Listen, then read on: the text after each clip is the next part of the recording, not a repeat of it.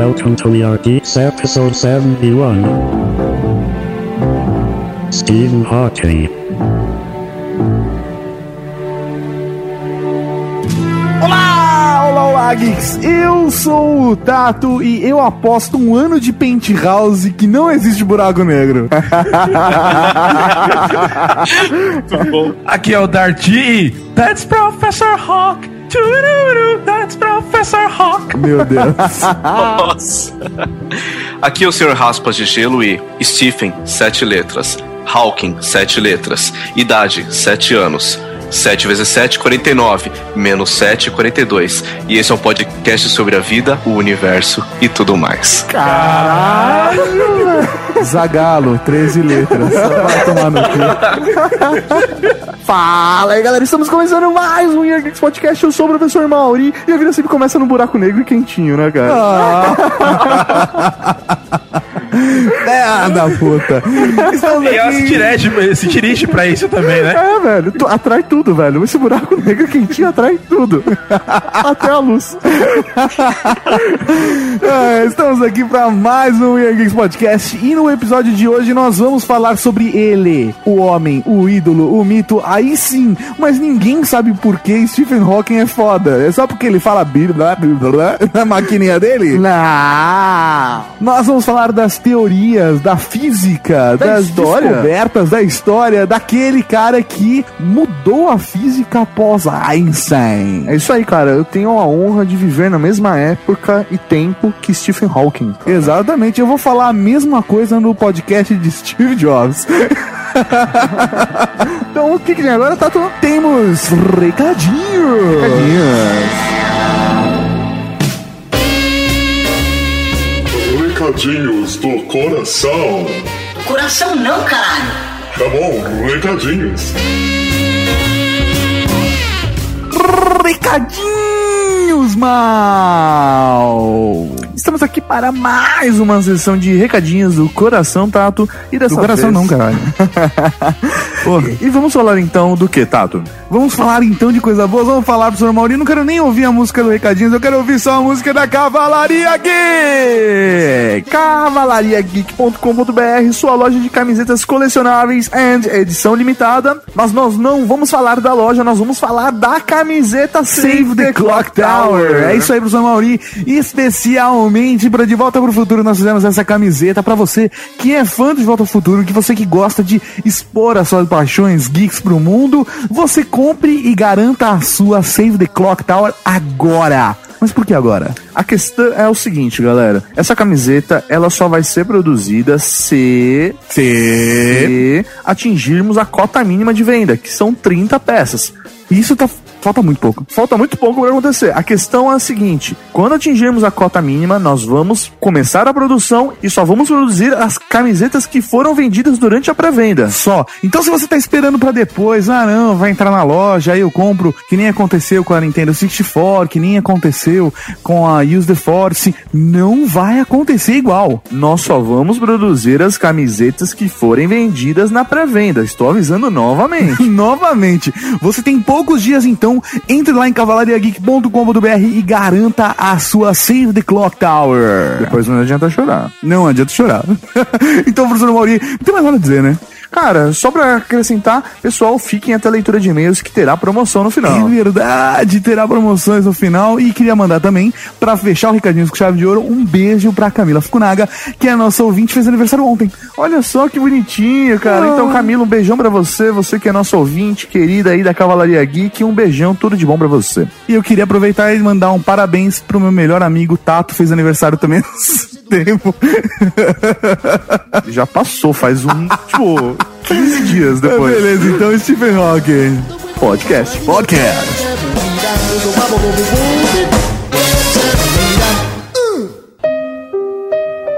Todo mundo sabe o quanto é importante acreditar em si mesmo. Como é essencial abrir os olhos pela manhã e se sentir forte, se sentir apto a solucionar qualquer problema.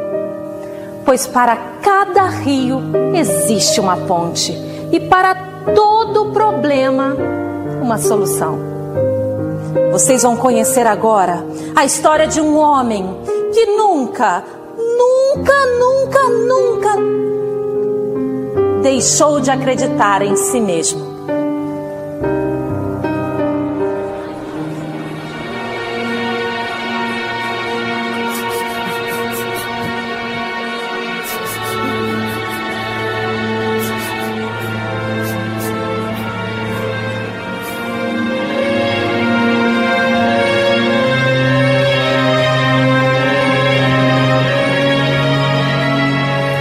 Pontes.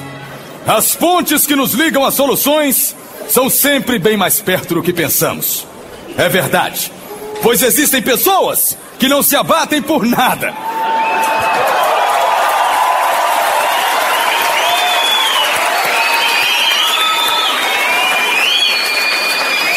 E quando eu digo nada, é nada mesmo. Até mesmo os mais terríveis obstáculos são encarados como novos e maravilhosos desafios. A América está repleta de gente assim. E hoje conheceremos o mais emocionante de todos os exemplos que encontrei em minha longa pesquisa. Eu estou falando, obviamente, dele, do jovem Giovanni Nunes. É, desculpe, seu Giovanni, a produção me passou o nome errado, a sua cena é a próxima. Ah, tá puder- pensando não, o quê, Não é rapaz? culpa minha, o que é isso? você. Que que é não, isso? não é culpa minha. Vá chupar um canavial de rola. Ah.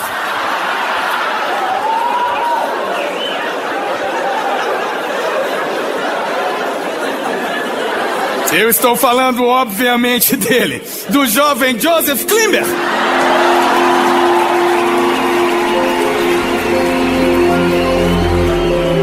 Beleza! Hoje nós vamos falar de Stephen Hawking, o homem, o gênio, o mito, a lenda, mas... A lenda viva, né? A lenda viva. Mas, senhor Raspas de Gelo, da onde começou e da onde vem esse cara, ele, Stephen Hawking? Cara, Stephen Hawking, é, primeiro que é um cara de muitas coincidências. Ele nasceu no ano de 42, exatamente 8 de janeiro. E exatamente nesse dia, nesse mês e nesse ano, quando lamentava-se a morte de 300 anos de Galileu Galilei. Na real, no mesmo período, então, que um gênio morre e nasce outro, é isso? 300 anos depois. É. tem um gap, tem um gap, pô, é lei, Algum velho. ciclo, não, tudo bem. É um beleza. ciclo. É um ciclo, mas é, é, é interessante a gente é, analisar que a importância dele é, ela é tão extrema, que é o que a gente vai mostrar nesse podcast, que ela mudou a nossa vida nas, nas escolas, a nossa forma de ver o universo e abriu, olha a propaganda, e abriu N possibilidades de, navegação pelo espaço e sobre multiversos, e enfim. Porque o que acontece é o seguinte, vamos situar as pessoas no, no antes antes de Stephen Hawking, certo? Pra começar, a ideia não é fazer um podcast chato onde a gente discuta a física de um jeito que você tá acostumado a ver na escola, que vai ser incompreensível. Não é essa a pegada. A gente quer falar da história de Stephen Hawking e aproveitando a situação, discutir um pouco das teorias dele, por que ele é esse cara foda bagaralho e explicar de uma maneira crível, de uma maneira entendível, compreensível, sei lá como se fala, as teorias e a, e a lógica da, da física, né? Das teorias da física. Eu queria aproveitar então, já que é o momento de deixar tudo claro, que esse podcast não toque nenhum ponto religioso de existência de ser humano, ou de religião, ou de Deus. Então é só a história dele. Então, É, exatamente. se E você físico, né? é a físico, da física, a gente vai falar da teoria física. Estudos. Estudos, exatamente. Academicismo. Apesar desses estudos, ele encontra tudo. É, é, é isso aí. Ah, mas ninguém precisa Não saber disso. precisava ficar tão. estragar toda a nossa mensagem bonita. Mas assim, a parada é a seguinte. Antes de Stephen Hawking, nós tínhamos três bases da física que seriam Ptolomeu, depois Isaac Newton, implementando regras de física, e depois a grande reviravolta da física que todo mundo conhece, Albert Einstein, certo? Certo. E aí, hoje, nos tempos contemporâneos, né, contemporaneamente, nós estamos com a presença de Stephen Hawking, que é mais um homem que mudou a compreensão da física e do comportamento do universo, dos elementos que estão no universo, certo? Correto. Cara, mas um elemento que todo mundo conhece, Stephen Hawking, é ele falando, né? Daquele jeito todo maquinão, né, velho? É, tipo, what Certo. are you wearing? É, Exatamente, cara. Mas. é, Acho que só eu não sei imitar ele, é isso? Mas a parada é a seguinte, cara, que a gente vai, vai explicar, inclusive, um pouco da história da vida desse cara. Ele é um cara que desde criança, se prendeu a perguntas relacionadas à existência, à nossa existência e à existência do universo, né? Sim, é, na verdade também ele é um obcecado por respostas. Uhum.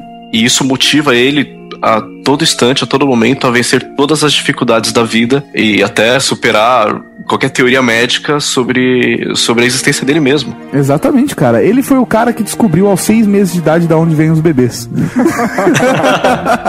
Bom, a gente pode começar dizendo que ele, ele se formou em Cambridge em 62 Uhum. e nesse mesmo ano ele começou a perceber que ele começou a perder movimentos, a perder controle dos movimentos. É meio que é, um sintoma muito parecido com Parkinson. E começou a perder coordenação e ele fez o exame, fez uma sequência de exames e o diagnóstico dele foi que ele estava com início de esclerose lateral amiotrófica. E o que é foda, né? Porque ele é um cara cheio de perguntas, um físico genial. Ainda na faculdade, ele tá fazendo o doutorado dele, né? Ele tava em Cambridge fazendo o seu doutorado para tirar seu PhD, criando as suas teses e descobre no meio da, da sua.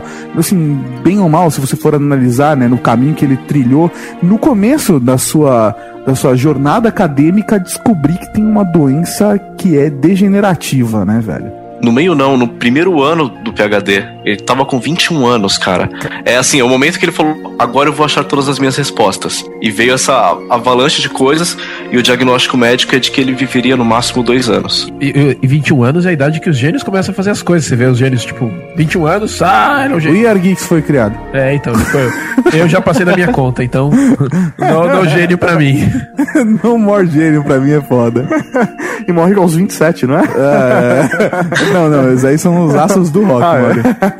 Mesmo com, com a doença, ele, ele, ele se casou nesse mesmo ano. E a esposa dele teve um grande papel nesse incentivo para ele continuar lutando, continuar acreditando. E foi aí que ele estava procurando uma boa tese pro seu PhD. E a pergunta que veio na cabeça dele foi a que ele sempre fez a si mesmo desde criança: O universo tem início e tem fim? Que é uma pergunta, né? É a das clássicas perguntas da vida, do universo e tudo mais, né? Da onde viemos, pra onde vamos. Cara, é, acho que é o questionamento que move qualquer incentivo. Você não vai, sei lá, inventar um qualquer outra coisa se você não tem um objetivo. Então, o objetivo dele é bem amplo, de onde nós viemos e pra onde iremos. É, é que assim, quando você pega qualquer estudo, tipo biologia, essas coisas, o pessoal estuda o que é, mas o- a Aham. física é realmente o que estuda de onde a gente veio, pra onde a gente vai. Isso é a teologia, mas como a gente não tá discutindo teologia, Ah, são, são- são dois estudos que tendem a, a pesquisar a mesma coisa. A É. física, além de compreender o comportamento das coisas e da onde vem o comportamento das coisas,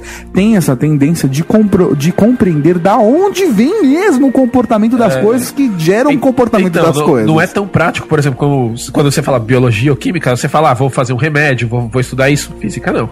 É, na verdade, naquela época, Dart me corrija se eu estiver errado, cara, mas é, o conceito de física era física prática. Sim. Era totalmente prática, não existia esse conceito de física teórica que nós vimos nas, nas escolas e tal. Ah, o Einstein também, né? O Einstein já tinha. Muitas das teorias de Einstein só foram comprovadas anos depois, não? Não, mas o que, ele, o que ele quer dizer é o seguinte: você estuda já com objetivo, já. É.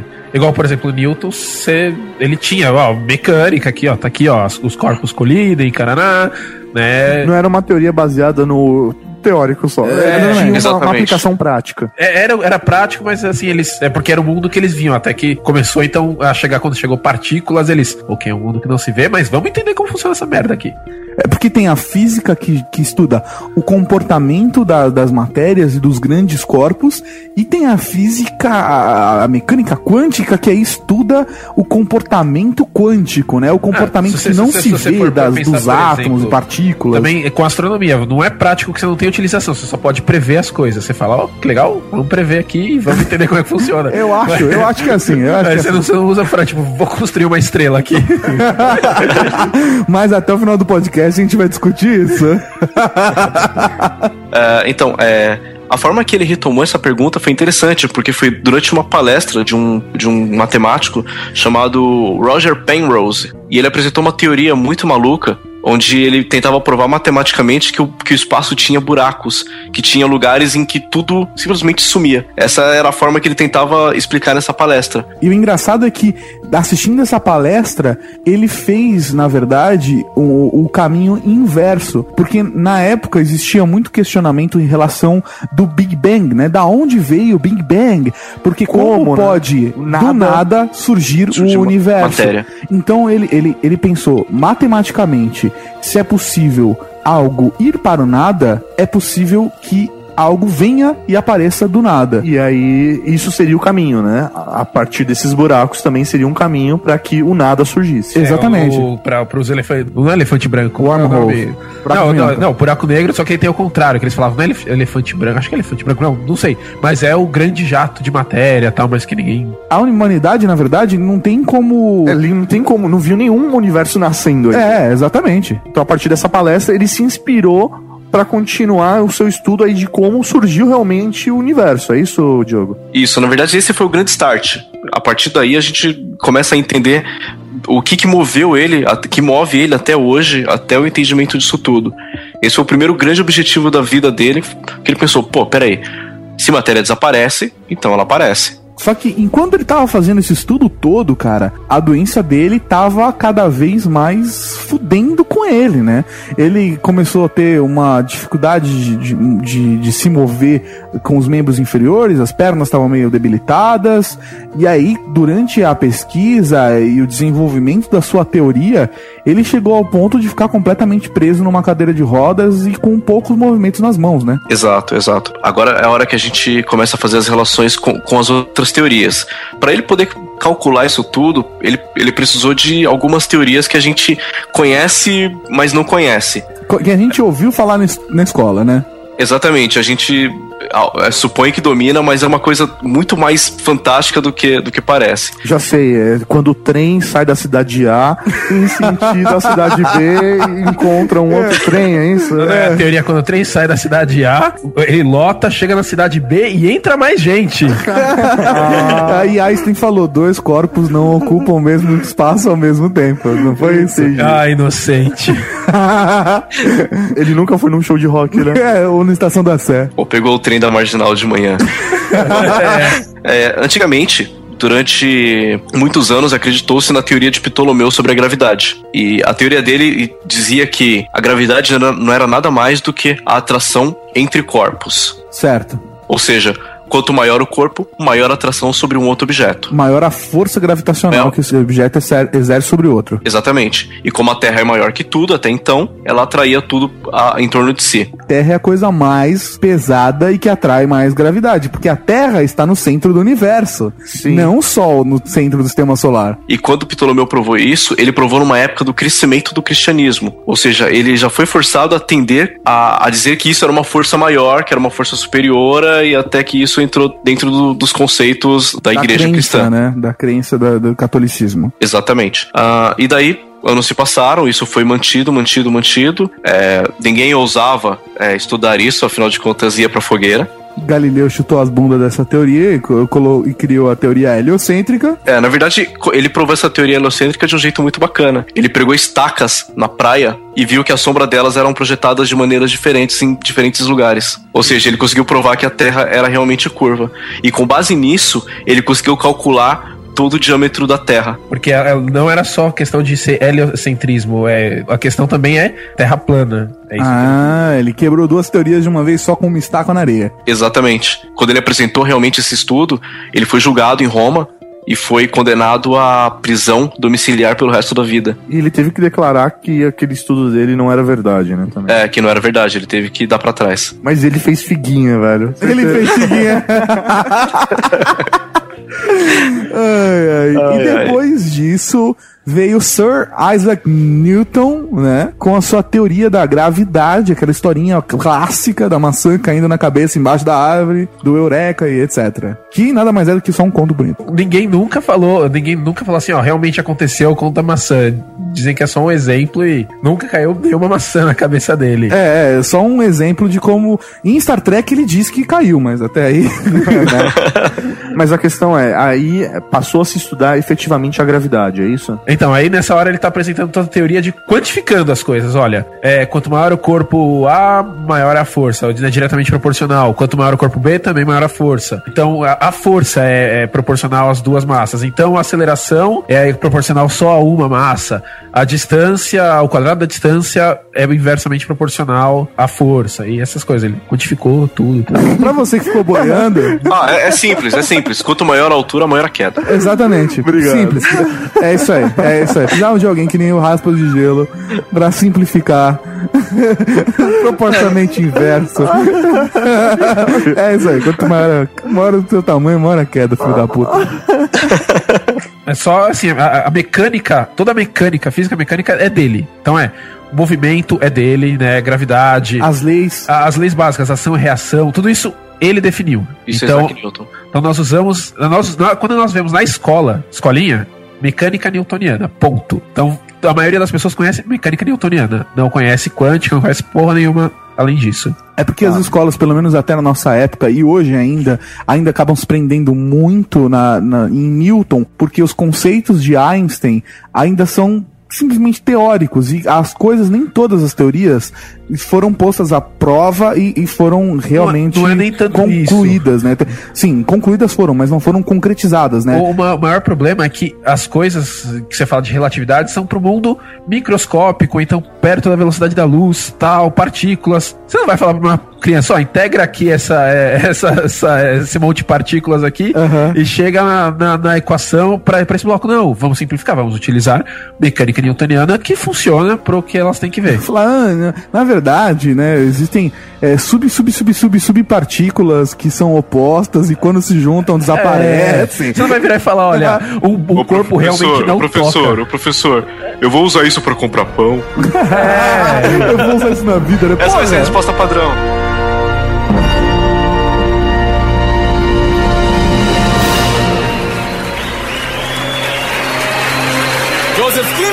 Nosso exemplo vivo de hoje do programa. A vida é uma caixinha de surpresas.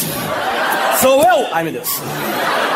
Bem, nossa história começa muito cedo, em 1975, quando Joseph Klimber era ainda muito jovem, tinha apenas 17 anos de idade.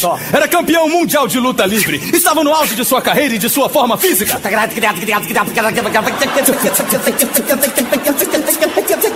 Uau! Ah! Uau! Ah!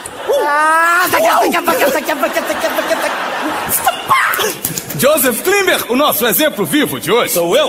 Porém, a vida é uma caixinha de surpresas. E numa bela manhã de sol, Joseph Klimber estava de namoricos com a sua pequena Anne, pela qual ele era absolutamente apaixonado. Acontece que de estômago cheio, de estômago cheio.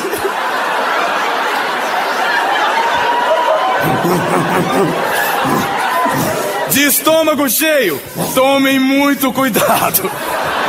Joseph Klimber foi se envolvendo com as carícias de sua pequena. E sem conseguir se controlar, foi acometido por uma terrível congestão. Isso deixou o paralítico de todo o lado esquerdo do corpo. Esquerdo. Eu falei esquerdo. Ah, tá, tá certo, tá certo, tá certo, tá certo. Qualquer um de nós ficaria chateado. Qualquer um de nós ficaria abatido, mas não este homem, não Joseph Klimber. Sou eu? Que abandonou a carreira de lutador e arranjou emprego como telefonista. Alô, tudo bem? Como vai? Por motivos óbvios, ele só podia atender um telefone de cada vez sem anotar os recados. Isso fez com que seu cérebro fosse substituindo seus músculos de lutador. Supletivo, supletivo. E em pouco tempo ele inventou o multiatendedor automático de telefones.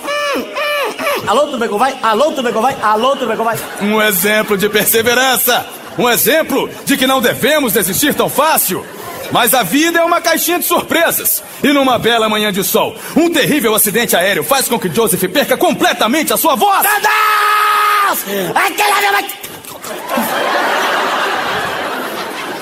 Juntamente com a voz, ele perde seu emprego como telefonista. Então eis que surge o senhor Albert Einstein. Que adora sorvete. Todas as sorveterias têm sorvete. ele com a língua de fora e um sorvete. Vocês já perceberam isso, cara? Toda, toda sorveteria tem isso. Nunca vi. Não. Eu sempre vi isso, cara. Toda sorveteria que eu ia. Ele tinha- vai em uma sorveteria e acha que são todas. Não, não, não. Adoro essa sorveteria. Ah, oh, tá. Einstein de novo. Tá bom, tá bom. Vamos lá. E ele retoma os estudos da gravidade. E a conclusão que ele chega é de que o universo E tudo mais. é uma grande malha. É porque, na verdade, via-se a, a gravidade simplesmente como uma força. E o que Einstein fez foi desconstruir isso. Ele enxergou o que está por fora da Terra. Ele viu o tempo e o espaço como uma malha. Imagina que o tempo seriam linhas verticais e o espaço como linhas horizontais. E quando você coloca massas ali no meio, que seriam o planeta, esses planetas, esses- essas massas, teriam um efeito em cima dessa malha que criaria um espaço de distorção do tempo e espaço. Eu não entendi o que Tato falou, velho. Exemplifica pra mim. Você que é o homem dos exemplos. Vamos lá, senhor Raspas de Gelo. Imagina o Tato no meio de uma cama elástica, tá, tá bom. sentado de cócoras, pra ela ficar mais funda. Ah, Agora, joga uma bolinha de gude em volta dele, ela vai girar. ela vai Esse girar em esse- volta de mim. É, né? assim, em você volta de você. joga como se ele fosse Exatamente. uma bacia Esse ali. movimento é o mesmo conceito de uma, uma grande malha um grande espaço onde até é, o nosso planeta exerce uma pressão sobre essa malha. Ou seja, a Lua ela está girando em volta dessa malha. Entendi. Certo. Então, como se a cama elástica fosse o espaço, o tato fosse o planeta Terra e a bolinha de gude fosse a Lua. É isso? Exatamente. Pra você entender o movimento que a bolinha de gude faria nesse caso, é mais ou menos a mesma coisa quando você enche a pia inteira, tá, ou a banheira, e depois tira a tampa do ralo, né? Que ele cria aquele movimento uniforme Circular. circular, entendeu? De ficar dando voltas em cima daquele buraco que seria o, o ponto de onde a água escorre. Que é o ponto mais. É o, é o ponto de. Mais baixo, assim. Mais baixo, É aham. que no, no caso do espaço, você não tem o ponto mais baixo. Sim. Mas é, Seria o ponto no- de no- Só maior pra você pressão. entender, exatamente, um ponto de maior pressão, pra você entender o movimento que a Lua tá dando voltas em torno da Terra, exatamente porque a Terra tá exercendo uma pressão na Essa malha. Uma, uma e experiência legal pra fazer isso também é pegar cobertor, pega um cobertor né, fino, estica as quatro pontas, pega quatro pessoas, cada uma puxa uma ponta, estica pra caralho, vem uma outra, coloca uma bola lá no meio, você vai ver ele se curvando, você coloca uma outra bola, você vai ver as várias curvaturas. Se você pegar uma bola bem pesada no meio, você consegue colocar ela e jogar uma bolinha de gude girando em volta. Dá pra fazer, É, pra você tirar uma exatamente. elástica. Pra você ter uma noção de como, como Einstein viu essa malha do, do espaço-tempo. Exatamente. E aí eles começaram. E a gente tem que pensar que, em paralelo a isso, havia todo o estudo astronômico evoluindo. Ou seja, eles já estavam pensando em posicionamento de estrelas, já estavam vendo é, a rotação dos planetas, que ela não era exatamente uma rotação perfeita. Foi onde começaram também a identificar as estrelas, que uma estrela tem tempo de vida e que ela morre. Exatamente. E daí a gente começa a pensar, a partir do momento que essas estrelas morrem, segundo a teoria de Einstein, elas vão causar um grande impacto nessa malha. E esse impacto na malha, ele pode ser tão profundo, tão profundo, a ponto de tudo que passa em volta dessa depressão é sugado para dentro. Porque o que acontece é que, conforme a estrela vai é, ficando mais velha, ela vai aumentando a pressão que ela faz nessa malha, ou aumentando a sua, a sua, sua força gravitacional. Então, quando ela morre, ela perde a força, o calor dela, mas ela ganha um peso absurdo. E conforme ela vai crescendo, ela vai ganhando energia, certo, Darty? Ela cresce, ela muda a temperatura, tanto é que ela muda de cor, né? Sim. É, ela passa a queimar outra. ela, ela muda o combustível que ela tá queimando, é, mas ela não ganha energia, ela passa a liberar uma energia diferente, mas não é que ela ganha. E aí, quando ela tipo, fica concentrada, ela fica muita massa no. no É, isso, isso é verdade. Todo o espaço que ela ocupava se torna um espaço bem menor, mas o peso é o mesmo, que chega a poder. É. qua- quase causa uma ruptura na malha espaço-tempo. É, então ela se concentra num ponto só, então ela colapsa. É, é a mesma coisa que pensar o seguinte: a gente tava falando lá do cobertor, né? Quatro pessoas esticando um cobertor, certo? E aí a gente coloca uma bola de boliche no cobertor, certo? A bola de boliche vai exercer uma pressão e vai fazer, vai criar um belo de um, de um côncavo ali no cobertor, certo? Cheers. Certo. Agora você. Ou, ou convexo. É, é côncavo. Convexo é o oposto, Mauri. Ele tá olhando por baixo. Ah, tá. É. Puta que pariu. Mas aí, o que acontece? Imagina que fosse uma ponta de uma agulha com o mesmo peso, exercendo a mesma força que a bola de boliche. Ela ia puxar, ela ia criar, na verdade, um côncavo bem mais agudo, a quase ao ponto de criar uma ruptura nesse cobertor. Isso. E aí essa ruptura seria o quê? O buraco negro, é isso? Não há ruptura, mas esse, Não, assim, Então, esse ponto ver- absurdo. Na verdade, ninguém sabe se, se, se há É, ruptura. exatamente, pode haver uma ruptura. Pode haver, mas, É. tipo, A conclusão que, que se chega é que lá dentro, no final disso tudo, existe uma coisa chamada singularidade, que é um ponto de gravidade pura, ou onde é é representado pelo fim do espaço-tempo. as leis da física lá são completamente absurdas. É, os policiais não vão até lá fazer com que a lei da física se cumpra. É isso, é assim que funciona. Se você olhar, quando, quando eles falam sobre a origem do universo e tal, no começo do universo, as leis da, da física também não existem de- do jeito que a gente conhece. Elas vão aparecendo aos poucos. Ah, agora funciona eletromagnetismo, agora funciona a gravidade. E era um tempo, um momento de alta energia e alta massa concentrada. Então é possível que no buraco negro se encontre a mesma coisa. né? E com base nisso, Hawking juntou essa teoria com o teorema de Penrose, que é onde ele, ele calcula as variáveis inversas dessa teoria, da teoria do buraco negro, e mostra que desse ponto de singularidade também é possível que seja gerada a massa. Porque acontece o seguinte. Hum, tô começando a Você entender. tá entendendo? Que, na negócio, que, que a questão é, na singularidade, ok?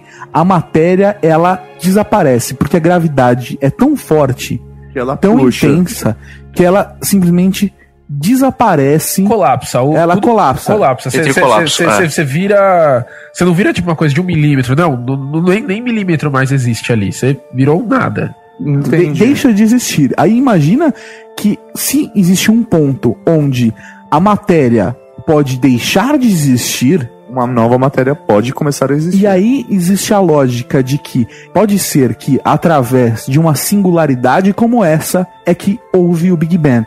Ou seja, seria uma singularidade oposta, entendeu? Onde não havia nada e aí aquele ponto começou a expelir toda a matéria que tem no universo. Sim, se a gente parar pra pensar, tem que lembrar que lá dentro a gente tem gravidade e eletromagnetismo. Sim, Mas desse eletromagnetismo só temos a parte negativa, certo, Tato? É isso mesmo. Tanto é que o Hawkins conseguiu comprovar que o buraco negro emite calor por conta de, desse eletromagnetismo negativo e do positivo, né? Sim, é. O que acontece é que dentro desse mundo, desse mundo quântico e gravitacional, essas duas teorias elas não se encontram em momento algum. Porque dentro da, da mecânica quântica, os conceitos da física não se aplicam. Ou seja, tudo dentro do mundo quântico é muito maluco, é muito perdido. É muito As coisas aleatório. ficam chocando. Aleatório, é muito bom. A palavra certa é aleatório desse cara. E dentro desse mundo da mecânica quântica, tudo fica muito confuso, muito aleatório. É que as coisas começam a se chocar, não respeitam gravidade, não respeitam nada.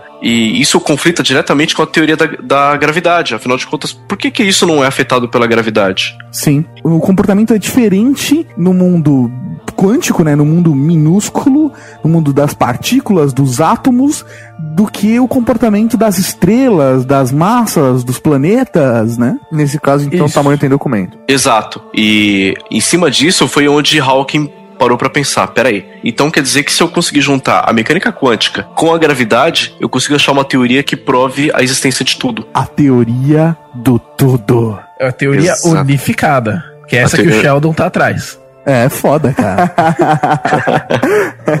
A gente tem que levar em consideração que o espaço nunca está vazio. Sempre há a matéria ali em volta de qualquer coisa, inclusive em volta de um buraco negro. e as pessoas imaginam às vezes que no espaço não tem matéria entre um planeta e outro, mas isso é mentira. Não é porque na escola a gente aprende que o espaço é vácuo. E no vácuo não se tem nada, né? Na verdade, no vácuo não se tem ar. O vácuo é algo. Assim, se você desconsiderar, desconsiderar poeira, né? Porque, lógico, você vai ter, tipo, partículas Sim, que é soltas. poeira cósmica. Mas você, tem a, aquela que, que chama de matéria ne- negra, que é o que tem, tem energia entre entre do, do- dois corpos tem energia. É no espaço vazio tem energia. E há elementos, né? Elementos soltos, É, não, né? fora, fora as partículas elementares lá, o, o, o- o próton lá que tá vaz- vazando, tá viajando, essas coisas. Além disso, tem aquilo que não é a matéria, é a, é a matéria escura, ela não é matéria, não tá lá, Sim. mas tem energia, tem todo. Se não houvesse nada, a luz não teria por onde viajar. A gente não teria como ver estrela, não teria como ver a luz que está, a gente não teria como ver a Via Láctea ou E- nada fora do planeta Terra. E isso faz parte da- das partículas quânticas lá, do, do- do- do- do- da- das partículas elementares, como fóton e tal. São partículas que elas só estão lá, elas não têm matéria também, né? Elas, elas só estão lá pra fazer funcionar o universo. Cara, é- esse podcast serve pra uma coisa. Duas. Primeiro, pra fazer você se sentir inteligente, porque se você entendeu, tá valendo, é isso aí. E segundo, pra você causar no próximo papo de bar, velho. Próxima vez você vai sair pra, pra beber, velho. Escuta esse podcast duas vezes antes do bar, velho. Pra você trocar ideia com os malucos e arregaçar, velho. Arregaçar, velho.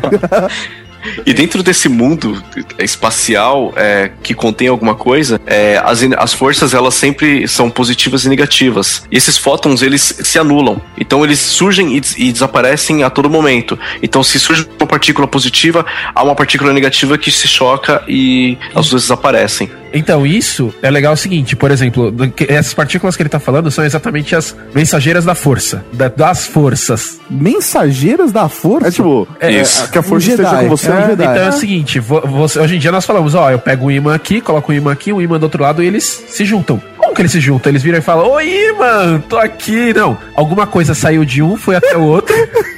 Oi, mano, tô aqui, ó. Vai, vai tomar no cu, cara.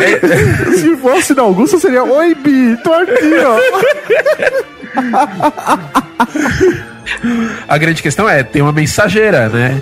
Mensageiro, oi, mano, tô aqui. E, é- e essa mensageira, ela é matéria e não é matéria ao mesmo tempo, né? Então são as partículas que ele falou, fóton. É, o fóton é o mensageiro do eletromagnetismo, tem o mensageiro do- das outras forças. Então, por exemplo, um- uma lâmpada tá aqui acesa, ela tá o tempo todo mandando fótons, luz, Sim, sim. ao redor. Então você imagina o seguinte, uma partícula foi, ela é mensageira, ela não tem massa, blá blá. Ela encontrou uma outra, né, por exemplo, imaginar de magnetismo, no caso, Oi, eletromagnetismo. Fóton, tô Ela- aqui. encontrou uma outra partícula, ela interage com essa outra partícula e desaparece. Ela en- encontrou um elétron, fala, ó, ó elétron, pra lá tem um outro elétron te esperando, vão pra lá. Né? Tem um próton te esperando, no caso, vão pra lá. Se ela não encontrar, ela não, ela não, ela não Não cessa. Não, não, tipo, ela, ela, assim, se ela não encontrar nada, ela foi embora e não vai ser, tipo, um desperdício. O, o, o próton e o elétron que estão lá enviando suas partículas de comunicação não estão perdendo nada com isso. Tá sendo gerado coisa do nada. Sim. Exato. Então, é- essa é a beleza do. do a- as coisas que se geram do nada, com essas partículas. Cara, e aí fica a doideira de comportamentos quânticos, porque o Hawking ele tava tentando, na verdade, criar uma teoria que, as, que, que ele pudesse linkar todas as pesquisas relacionadas, todas, toda aquela lógica, né, do Einstein, do, do Newton, aquelas leis da física, e ao mesmo tempo as leis, os comportamentos da física quântica. E aí, como é que ele fez esse link, Diogo? Ah, esse link ele fez quando ele concluiu que em volta do buraco negro, o que era sugado era só a parte negativa dessas partículas.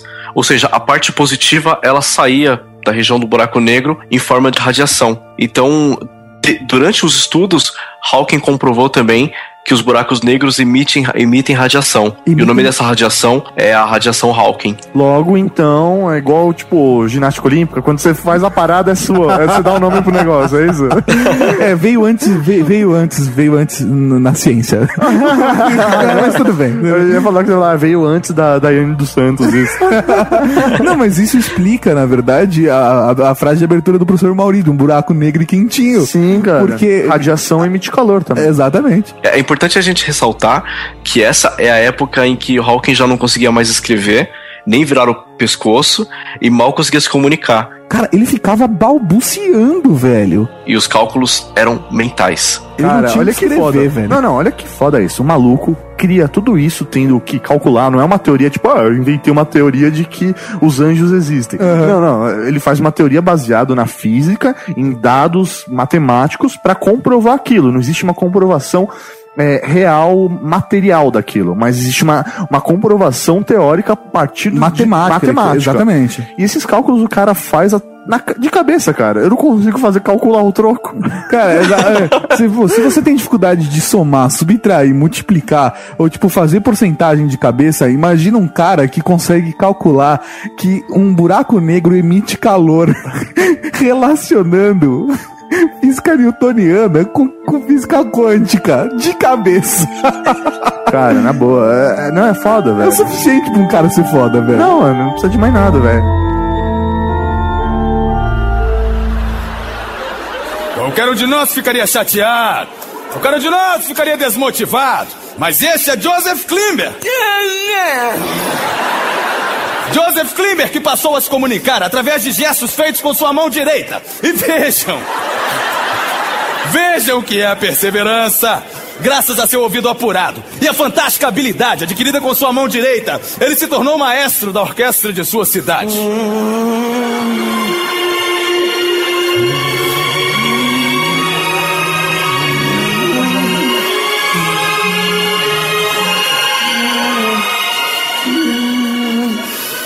Mas nem tudo são flores na vida de Joseph.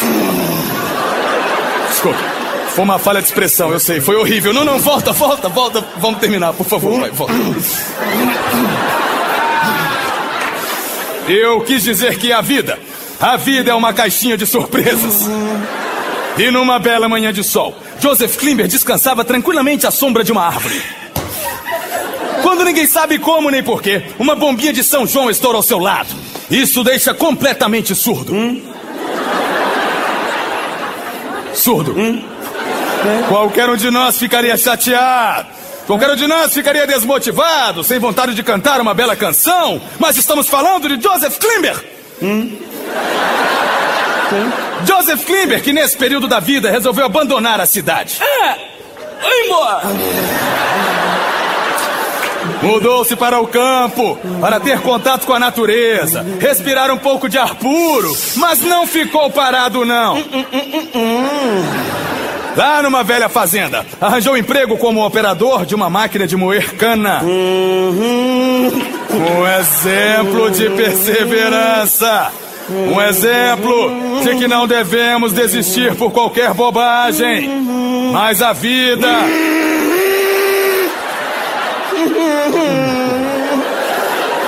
A vida é uma caixinha de surpresas. E numa bela manhã de sol, o trabalho é de vento em popa quando a máquina tritura o seu braço direito.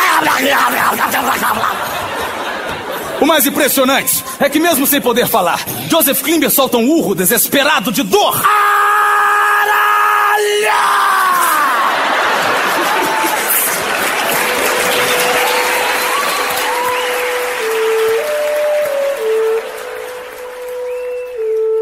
E uma coisa doida é que, assim, nesse mesmo momento onde o Hawking faz uma teoria dessa e ele consegue verba para continuar a pesquisa e tentar criar essa teoria unificada, Esse é o momento em que ele foi convidado a dar aula em Cambridge. Lembrando E- que nessa época ele poderia se aposentar por invalidez. Mas não, ele trabalha. Não, cara. Sim, e ele não só deu aula, como ele assumiu a mesma cadeira que Isaac Newton dava aula. E não, assim- não, não, não, para tudo, velho. O maluco, ele assume a mesma cadeira, velho. É de roda, mas ele assume, velho. É de roda. Eu pensei Puta, não, não, o cara é foda, velho. Não, Ele o cara é foda, é foda. foda. Não, e assim, imagina a quantidade de gênios que a gente poderia ter e se perde no meio do caminho porque você não tem o estímulo correto a uma criança, cara. Star Trek Nova Geração. O, o episódio em que o. Como é que chama lá? O ceguinho lá? Esqueci? George LaForge. Ele fica preso no planeta com o, com o Romulano e, e eles são inimigos, mas eles têm que se ajudar pra sobreviver. E, e o Romulano sempre fala: Meu, um cara com defeito não merece se viver, ele é um, ele é um estorvo pra, pra sociedade. Só que justamente a cegueira dele é o que permite ele encontrar a radiação que vai salvar eles. Sim, e a mesma maneira, nesse episódio, outro episódio que eu tô falando, é uma, é uma sociedade completamente criada geneticamente para que cada um cumpra a sua função e todos são perfeitos.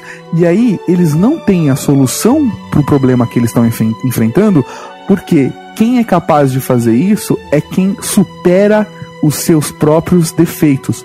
Quem foi capaz de salvar aquela civilização foi o George LaForge, porque se ele não tivesse os defeitos dele, ele não seria capaz de ver e enxergar a solução para a parada.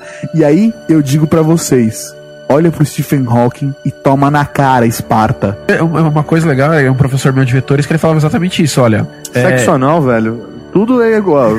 Exatamente Questão isso. vetorial. Exatamente. É uma questão vetorial só. É, ele falava: o problema de vocês pra entender isso daqui que eu tô passando é que vocês enxergam. Se vocês não enxergassem, vocês conseguiriam fazer essas contas em quatro dimensões. Porque você não precisa, você não precisa ver um mundo 3D, né? Exatamente. Então, quando você para de, de viver no mundo real, ou seja, quando você para de pensar só no seu corpo, tarará, você chega a algumas coisas legais. Talvez isso tenha ajudado também o, o Hawking, né? A de repente enxergar o mundo de uma maneira diferente pela situação que ele vive. né? Exatamente. Até ele faz muita relação entre o buraco negro, né, que ele usa como base da sua teoria, com a vida dele, né? Ele se coloca, pô, eu estou no buraco negro, né? Eu tô me fechando, mas continuo pensante, né? É o que Sim. motiva ele sempre a continuar. Na genialidade dessa teoria, de tudo que ele estava desenvolvendo, o cara torto, já não tinha mais movimentos, falava balbuciando, criava teorias na cabeça porque ele não tinha condições de escrever no papel as fórmulas para poder compreender ela, as fórmulas e ter uma visão externa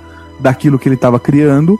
Ele ainda passa por uma pneumonia, vai como emergência para o hospital e os caras têm que fazer uma traqueostomia de emergência e detonam as cordas vocais, que era a única coisa que o cara tinha para se comunicar, velho. Porque ele não conseguiu usar o corpo para se comunicar. Exatamente. A única coisa era um pouco da voz. um pouco da voz que ele balbuciava. E tiram dele, velho. E você acha que isso acabou pra ele? Não. Joseph Klimber, também conhecido como Stephen Hawking, Falou, não, a vida não é tão ruim assim. a vida Não. é uma caixinha de surpresas, né? Mas ele só seguiu porque ele ainda tinha o dedo mindinho. Mas ai, se perdesse esse dedo mindinho. Não, mas é verdade, cara. Ele perdeu tudo. E o que acontece? Um amigo dele conseguiu com um conhecido que ele tinha que desenvolveu um sistema de fala computadorizado, arrumou pra ele esse sistema para que ele pudesse comunicar, que ele tinha pouco movimento na mão, mas ele conseguiria controlar e é muito bacana como ele controla, porque ele escolhe a letra que ele quer e aí ele abre uma biblioteca de palavras que ele costuma usar com aquela letra. Né, E pelo que o sistema foi desenvolvido, né? O que eu achei até sensacional, o dono do sistema falou: se é pro Steve Hawking, velho, eu faço o que ele E faço de graça. Faço de graça. nem vou nem cobrar. E o cara já criou uma biblioteca de palavras que ele mais, mais usa. Então, pra facilitar a comunicação, não precisa ficar procurando no dicionário todas as palavras. Então, por exemplo, se o Stephen for falar buraco, Vai sair negro. Exa- a próxima automaticamente palavra vai ser negro porque já é a sequência natural da frase que ele formaria. Por Peraí, exemplo, então, amor. então peraí, se ele fala black, vem hole. Exatamente, se ele falar E se black, ele falar glory? filho da puta. Vai falar Não, gay. porque isso daí ele assistia só, ele não falava. Graças a Deus, cara, que Stephen Hawking Não, não está tá vendo? participando desse podcast. Graças a Deus. Confesso que a gente convidou, mas ele não tinha disponibilidade. Não, a gente não, não chegou a convidá-lo, mas a gente vai convidá-lo pra, pra participar de um outro podcast. Isso é verdade. O fato dele ser inglês é, incomoda ele com a voz, vocês sabiam, né? Que o sotaque é americano da, da máquina, né? Ele, ele falou, eu gostei da voz, mas não gostei do sotaque americano. Mas ele ganhou, então não podia reclamar, né? Cadeira, cadeira dada não se olha a voz. Exatamente. Então, depois dele sofrer aí, perder até a voz, ele continuou, recebeu o sistema de voz e continuou suas pesquisas a partir disso, E né? aí ele, com aquela cadeira que ele tinha em Cambridge, ele arrumou vários alunos pra ajudar ele nos cálculos pra conseguir criar e efetivamente ter uma teoria unificada, Exato. uma teoria única. E durante Isso, esse período tudo. surgiu um físico chamado Michael Grimm. Se você assiste Big Bang Theory, agora é a hora que você fala, caralho! E esse Michael Grimm, ele gerou uma nova teoria, trouxe os estudos de uma nova teoria, Sim. que é uma teoria que também é uma das candidatas à teoria do tudo. E essa é a teoria das cordas. Tandã. Então, lembrando que, gente- que, que foi explicado das malhas tal, né? Existem dimensões, e que é o que a gente conhece, altura, largura e, e profundidade, né? Que são as três dimensões. Tem, o- tem o tempo, que todo mundo, nem todo mundo sabe exatamente, mas sabe, já ouvi falar que o tempo é a quarta dimensão, né? Só que, na verdade, o universo é muito mais do que isso. Só que nós não conseguimos enxergar, né? Tem lá uma- umas 11 dimensões e existem cordas que vibram e essa, elas vibrando formam tudo que a gente conhece. Todo o universo é formado por cordas, é como se ele fosse é, todo E elas vibram e interagem uma com a bordado. outra. o universo é bordado a ponto cruz, é isso. Tá, vamos imaginar assim. Mal, pensa num, num átomo. certo. reduz ele. Vai virar um, um elétron, enfim. Tá. Vai reduzindo, reduzindo, reduzindo, reduzindo, reduzindo. Vai chegar um ponto em, em que não haverá mais matéria, somente uma corda vibrando. E esse Entendi. conjunto de cordas é, unidas formam a- o elemento que forma a massa. Tudo que existe vem da corda. Entendi. Tudo que existe vem da, da junção dessas cordas, de grandes nós. Aí no caso, então, assim, o, o átomo é formado dessas cordas que junto formam uma outra corda que aí vai formar um ser que faz não, parte não, de uma não, corda, não? Não, não, não. Só a a- a- no caso, o átomo é formado de elétrons, os elétrons são formados de partículas quânticas lá que são os top, down, tal, que, eles, que é o que eles estão descobrindo atualmente. Eles estão quebrando, né? Eles estão É. quebrando e dando nome. É, exatamente, é exatamente isso. Não é? É a descrição mais perfeita. Não, mas é isso aí, cara. O que, que Ele tem quebra- aqui dentro? Quebra e dá nome. Ah, isso daqui é um, isso daqui é um quark, isso daqui é um... E esses quarks são cordas que vibram e interagem entre si. Entendi. Então, tá. quando nós vemos as coisas acontecendo, são, são, as, são as cordas interagindo entre si. Quanticamente, as coisas que a gente tem na nossa realidade, na nossa percepção, não, de- de- quanticamente são cordas vibrando. Simples assim. Entendi.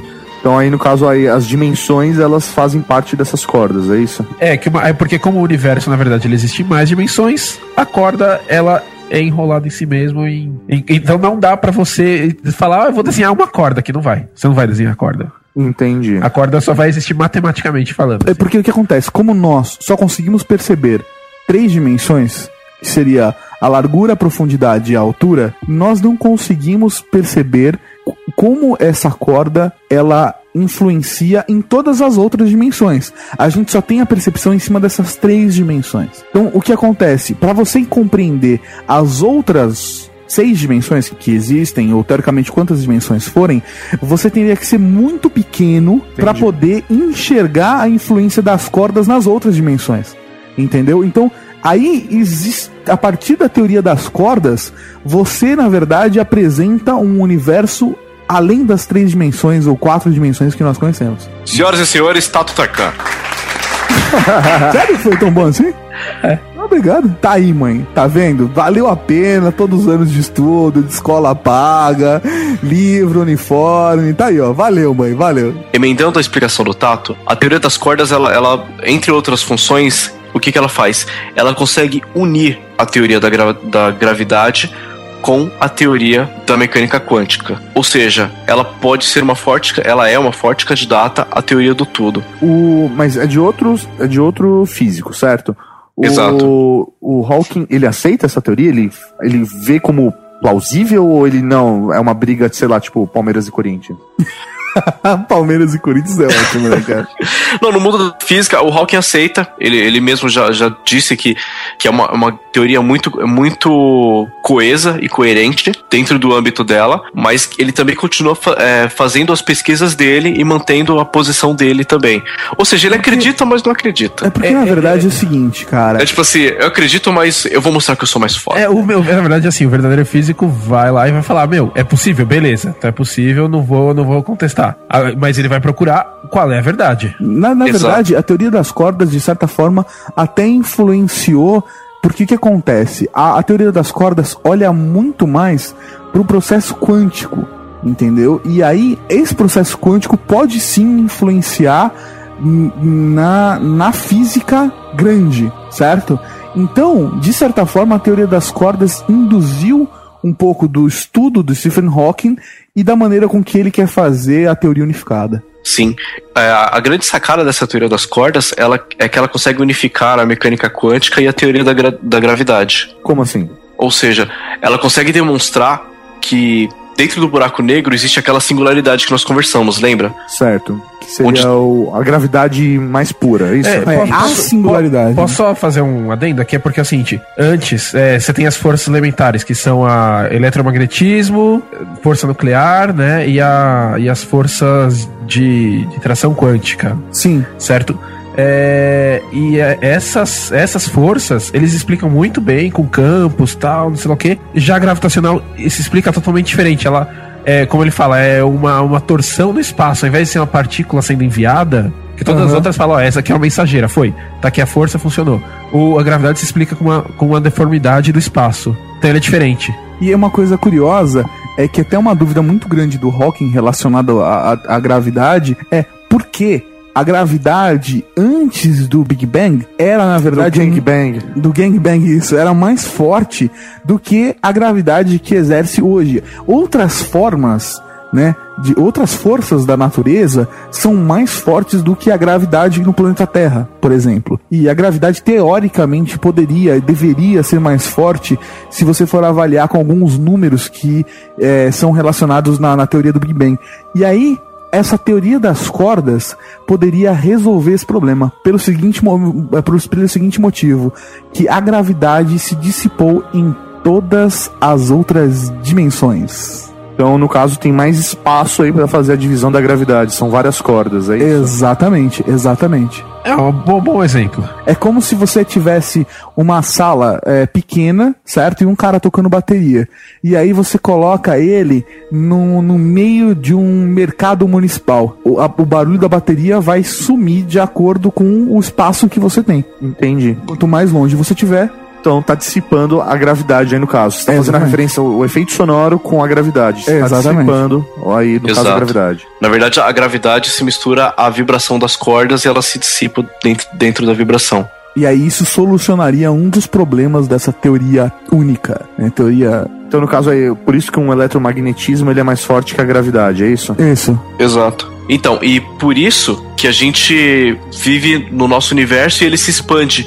Porque graças a essa dissipação da gravidade, ela, isso faz com que impeça um grande colapso do universo e uma força gravitacional sugue tudo de volta. E tudo se atrai novamente. Então isso mantém o universo estável, olha só. Exato. A estabilidade do universo. E aí o, o Hawking ele não conseguiu comprovar isso. A teoria dele não explica isso. Não, não explica, mas ela, ela. Aliás, ela explica, mas não comprova. Entendi. Então tá todo mundo chutando. É Eu tô- só teoria, por enquanto. Eu posso dar meu chute também e entrar pro, gol- pro Hall da Fama, é isso? É, Pode. mas a parada, por exemplo, assim, é, Newton, tá? Teve as teorias dele e muitas das teorias dele só foram comprovadas anos depois, séculos depois.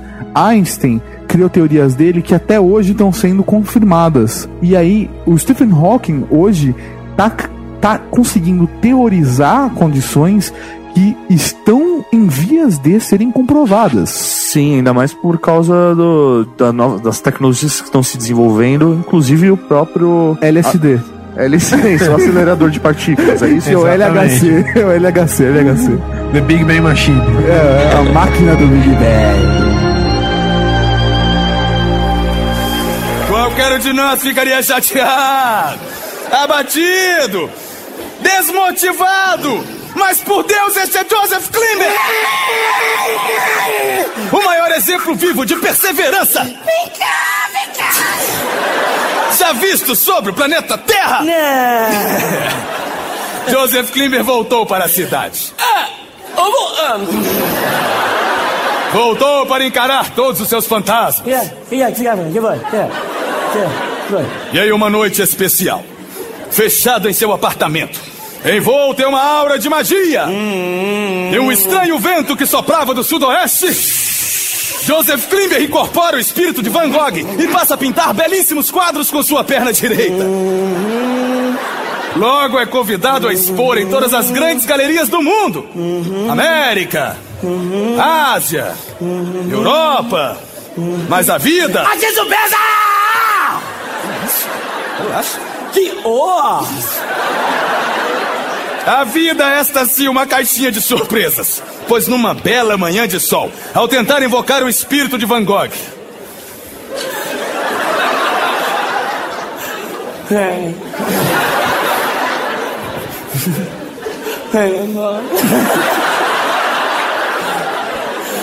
Andei, eu entendeu? ao tentar invocar o espírito de Van Gogh, É Van Gogh. Joseph Klimber acidentalmente incorpora o espírito de Angar, o terrível, e numa horrenda luta mediúnica, sabe-se lá Deus como esse homem amputa as próprias pernas. Qualquer um de nós. E quando eu digo qualquer um, é qualquer um mesmo. Ficaria chateado. Ficaria aborrecido. Mas este é Joseph Klimber. Em pouquíssimo tempo, este homem se tornou o mais importante funcionário da agência dos Correios, selando milhões de cartas por dia. Eu disse milhões! Milhões de cartas por dia! Um exemplo de que não devemos desistir por qualquer bobagem! Um exemplo de que não devemos desistir nunca. Não devemos desistir nunca.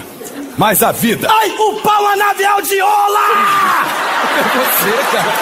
Não, relaxa. Chega, não, não, não, chega, não, não, não, não. Chega, virou palhaçada, Chega, chega. vou resumir. Virou As palhaçada, pessoas- eu não vou continuar. Vai, vai, vai. Eu não, não faz pessoas sentido, eu não vou continuar. As pessoas vai, vai. A vida!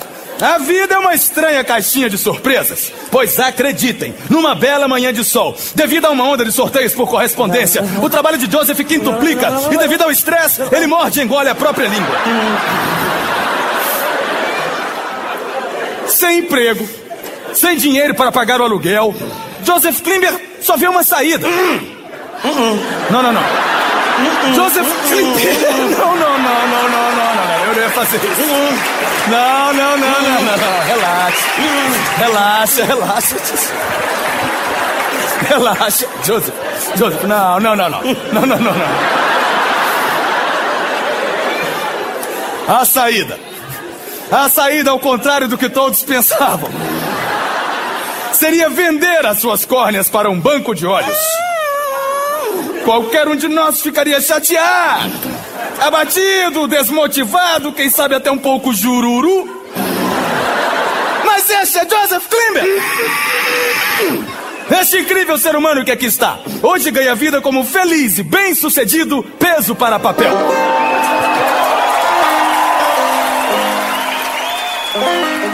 Vocês sabem que o grande colisor de Hardons, ele só existe pra comprovar as teorias de Hawking, né? É nada, sério? É você que acha, ele existe pra ser muito louco. Tipo, os caras criaram. pra- Não, a gente precisa provar isso daí. Os caras criaram uma cúpula com um tubo de 27 quilômetros só pra, pra conseguir provar a teoria do Hawking de como se comporta um buraco negro. Não, é, não só isso também, né? Tem aquela partícula lá do Higgs, Higgs. Tem, a- tem a partícula, o bóson de Higgs lá também, que é a partícula. Porque existe uma, uma pergunta de de onde vem a massa? Você pega quando eles começam a quebrar lá a matéria, eles falam: Ah, aqui olha só, esse prótonzinho tem tanto de massa. Vamos ver do que ele é formado: de três quarks, que tem muito menos massa. Aí ele é formado de três, três quarks, aí você soma a massa deles e. Opa, não dá, não bate. De onde tá vindo a massa? E então eles têm uma partícula que explica isso. Que não foi encontrada ainda, que é o bóson de Higgs também. Que eles vão testar também no LHC, é isso? Isso. Não, beleza, mas então vamos explicar o que é esse LHC. Ah, o LHC basicamente é um, é um conceito bem antigo de estudo, do estudo básico de física, né, Darty? Onde o que você tem? Você tem um, um tubo sem, sem nada que impeça com que as partículas trafeguem dentro dele e você tem duas polaridades. Quando você aciona essas polaridades positiva e negativa e coloca a partícula no meio, essa partícula vai, vai trafegar lá dentro sem nenhum, nenhuma No, impedimento. tipo sem nenhum impedimento. É, isso você encontra em diversos, diversos, diversas pesquisas físicas, até trabalho mesmo acadêmico, que o pessoal fica é, trafegando matéria dentro desse, desse tubo. é o princípio do estudo do teletransporte. Vou fazer uma, uma, uma- uma analogia simples. Como que criança aprende como funcionam as coisas? Quebrando. Certo. Como é que você quebra uma partícula? Não existe martelo de partícula. Ainda. A única coisa que você pode usar pra quebrar uma partícula é uma outra partícula. Eles pegam, colocam ela em alta velocidade, sem nada pra impedir elas, e uma impacta com a outra. É tipo um test crash. é Ela joga uma, eles jogam uma partícula, um grupo de partículas contra um grupo de partículas à velocidade da luz. Não, não precisa ser necessariamente contra um grupo de partículas. Por exemplo, você pode lançar contra uma tela. Que é como foi, Ah. como foi descoberto é, que o próton ficava no meio e os elétrons ficavam ao redor do próton, uma grande distância. Eles atiraram um feixe de partículas na direção de uma tela e aí eles foram, viram o resultado disso. Então é, a- é a mesma ideia. Você joga a partícula e vê o, o resultado do impacto Vê o que dela. vai dar, velho. É, Foda-se. Que vai É, mas a- até, até que esses testes é, realmente fossem executados, houve uma grande discussão sobre o uso desse, do LHC. Então, isso que eu ia falar, porque aí, ah, vamos ver o que dá. Pode dar num buraco negro e é, acabou-se o mundo, tipo. Em cima, do, Teoricamente, em sim. cima do piano tem um copo de ver, né? Teoricamente sim, mas é por isso que muitos dos físicos torcem, né, e acreditam na teoria do Hawking. Porque a partir da teoria do Hawking, com o experimento que eles estão fazendo, eles vão criar pequenos buracos negros que vão, se que vão dissipar. emitir calor, luz e se dissipar. Se tiver errado, fodeu.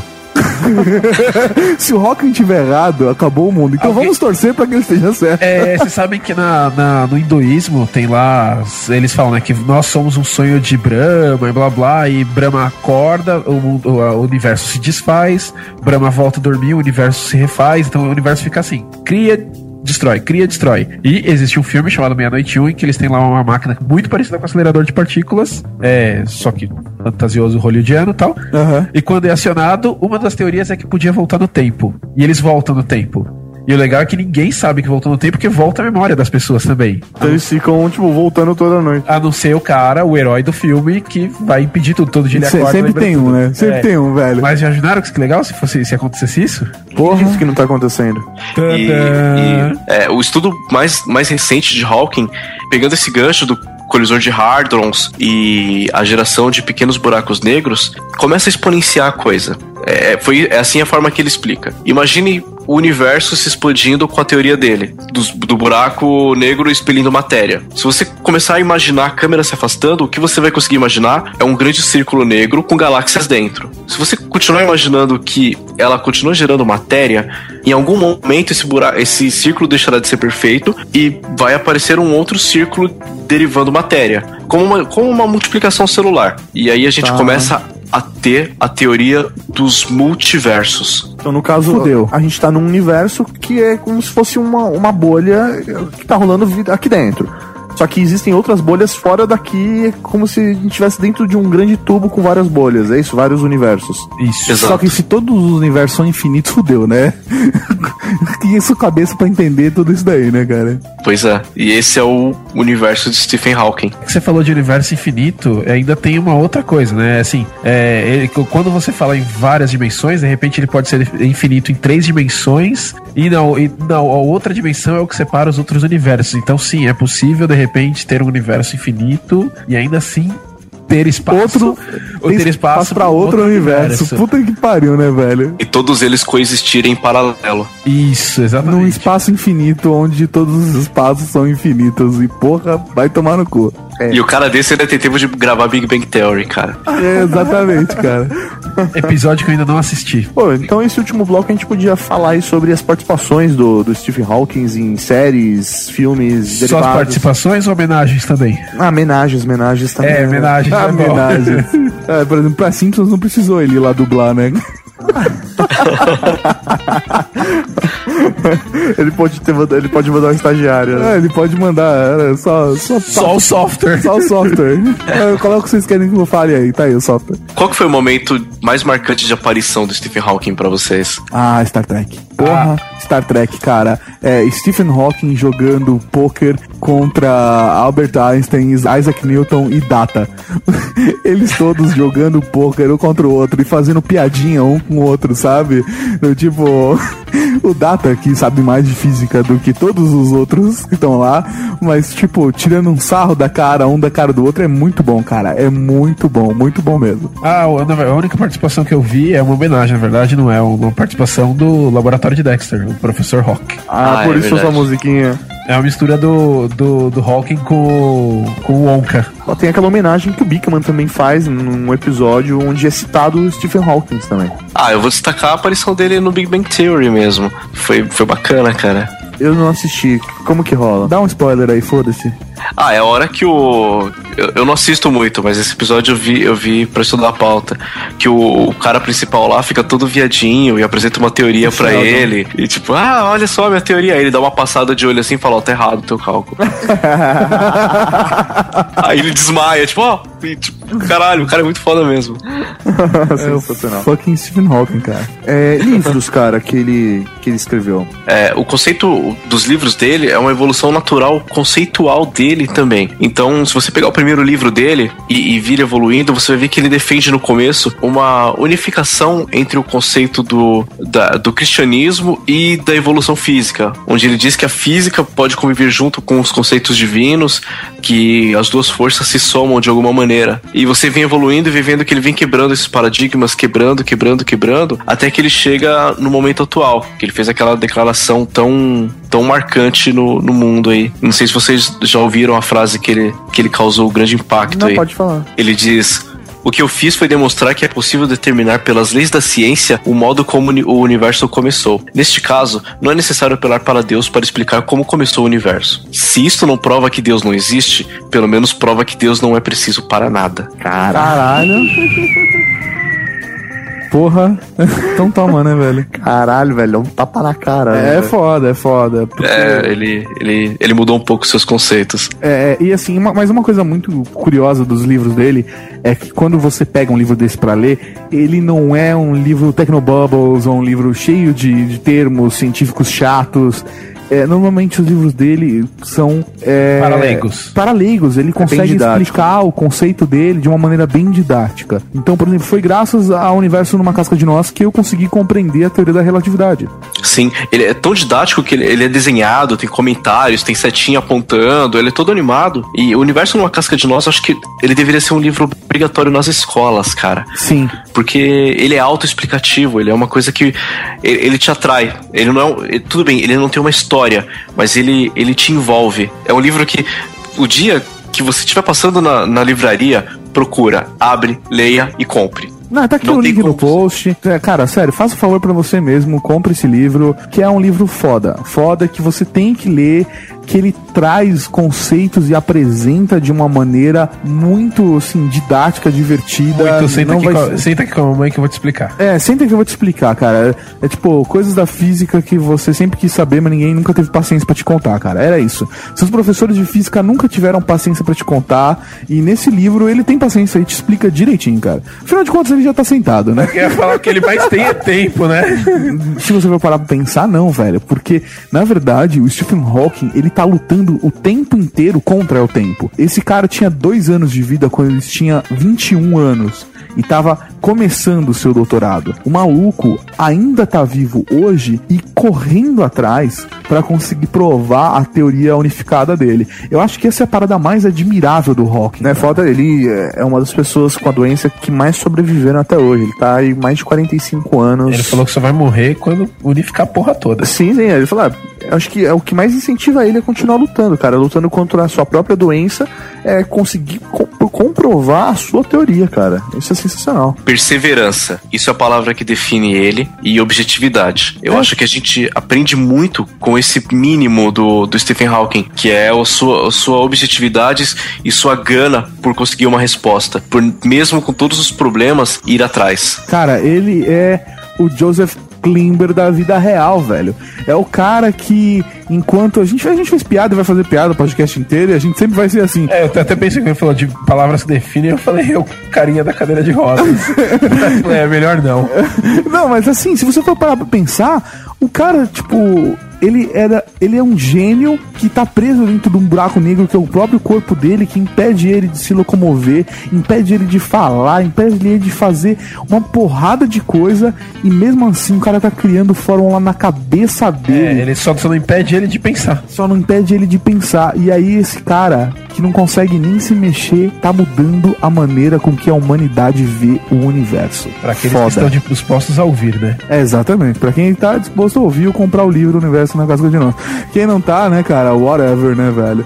Mas aí a questão é que esse, essas teorias dele vão fazer com que a humanidade possa criar novas tecnologias e que possa mudar a maneira com que a humanidade interage com o universo nas próximas gerações. Por exemplo, de acordo com. Se, se realmente essa teoria unificada sair, vai ser capaz de, por exemplo, de criar um teletransporte entendeu? Ou de um transporte na velocidade da luz, ou dobra da luz, ou qualquer que seja a teoria, vão surgir a partir dessas teorias que o Stephen Hawking tá, tá colocando hoje em pauta. E sabe qual é a maior inspiração dele todos os dias pra ele conseguir seguir em frente e aliviar a mente? Pornografia? E mulheres.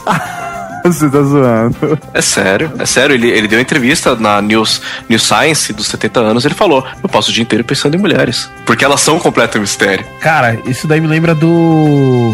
do Feynman também, que ele é um, é um boêmio, mulherengo, cara, e é verdade, mano. Quem, É, pensa, quem pensa em porn. Não, e é uma parada Melhor. muito louca, cara, que na, na década de 70 surgiu uma evidência de que poderia ter um, um, né, foi um telescópio, foi um tele, telescópio, sei lá, foi enviado pro espaço, né, e, e aí surgiu a possibilidade de ter um buraco negro ali, que ele tenha captado um buraco negro, que era muito calor, era muita força, pra um, pra um ponto só, e aí tinha aquela imagem e tal, e aí eles estavam tentando comprovar se seria um buraco negro ou não, né, e aí o Stephen Hawking, ele apostou com um amigo dele um ano de assinatura da Penthouse, e ele apostou, na verdade, contra a teoria dele, que se existissem buracos negros de verdade aquela fosse a prova, que ele perderia a aposta. E que se não existissem buracos negros, aí sim ele ganharia a aposta e ganharia um ano de penthouse. Porque ele falou pro amigo dele, porque se eu perder e todos os meus estudos da minha vida inteira tiver errado, pelo menos eu ganho um ano de penthouse. E a conclusão que a gente tira do cast é Life is porn. É life sport, velho. Sempre, velho.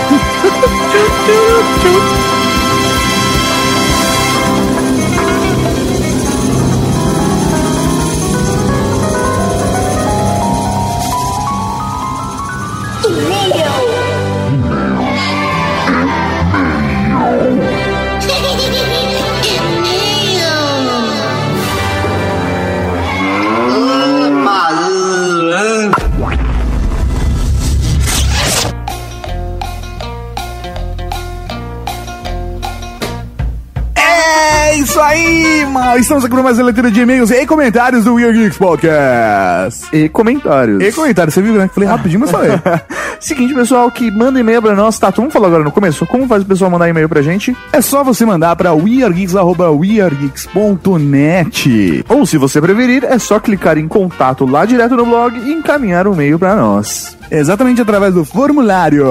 Professor Mauri, essa leitura de e-mail será especial. Especial por quê, Tato? Especial porque nós falamos com o pessoal, nossos amigos da Paris Filmes, e vamos dar um par de ingressos do filme O Corvo, que estreia amanhã, dia 18 de maio, para todo mundo que teve e-mail aqui escolhido ou comentário lido.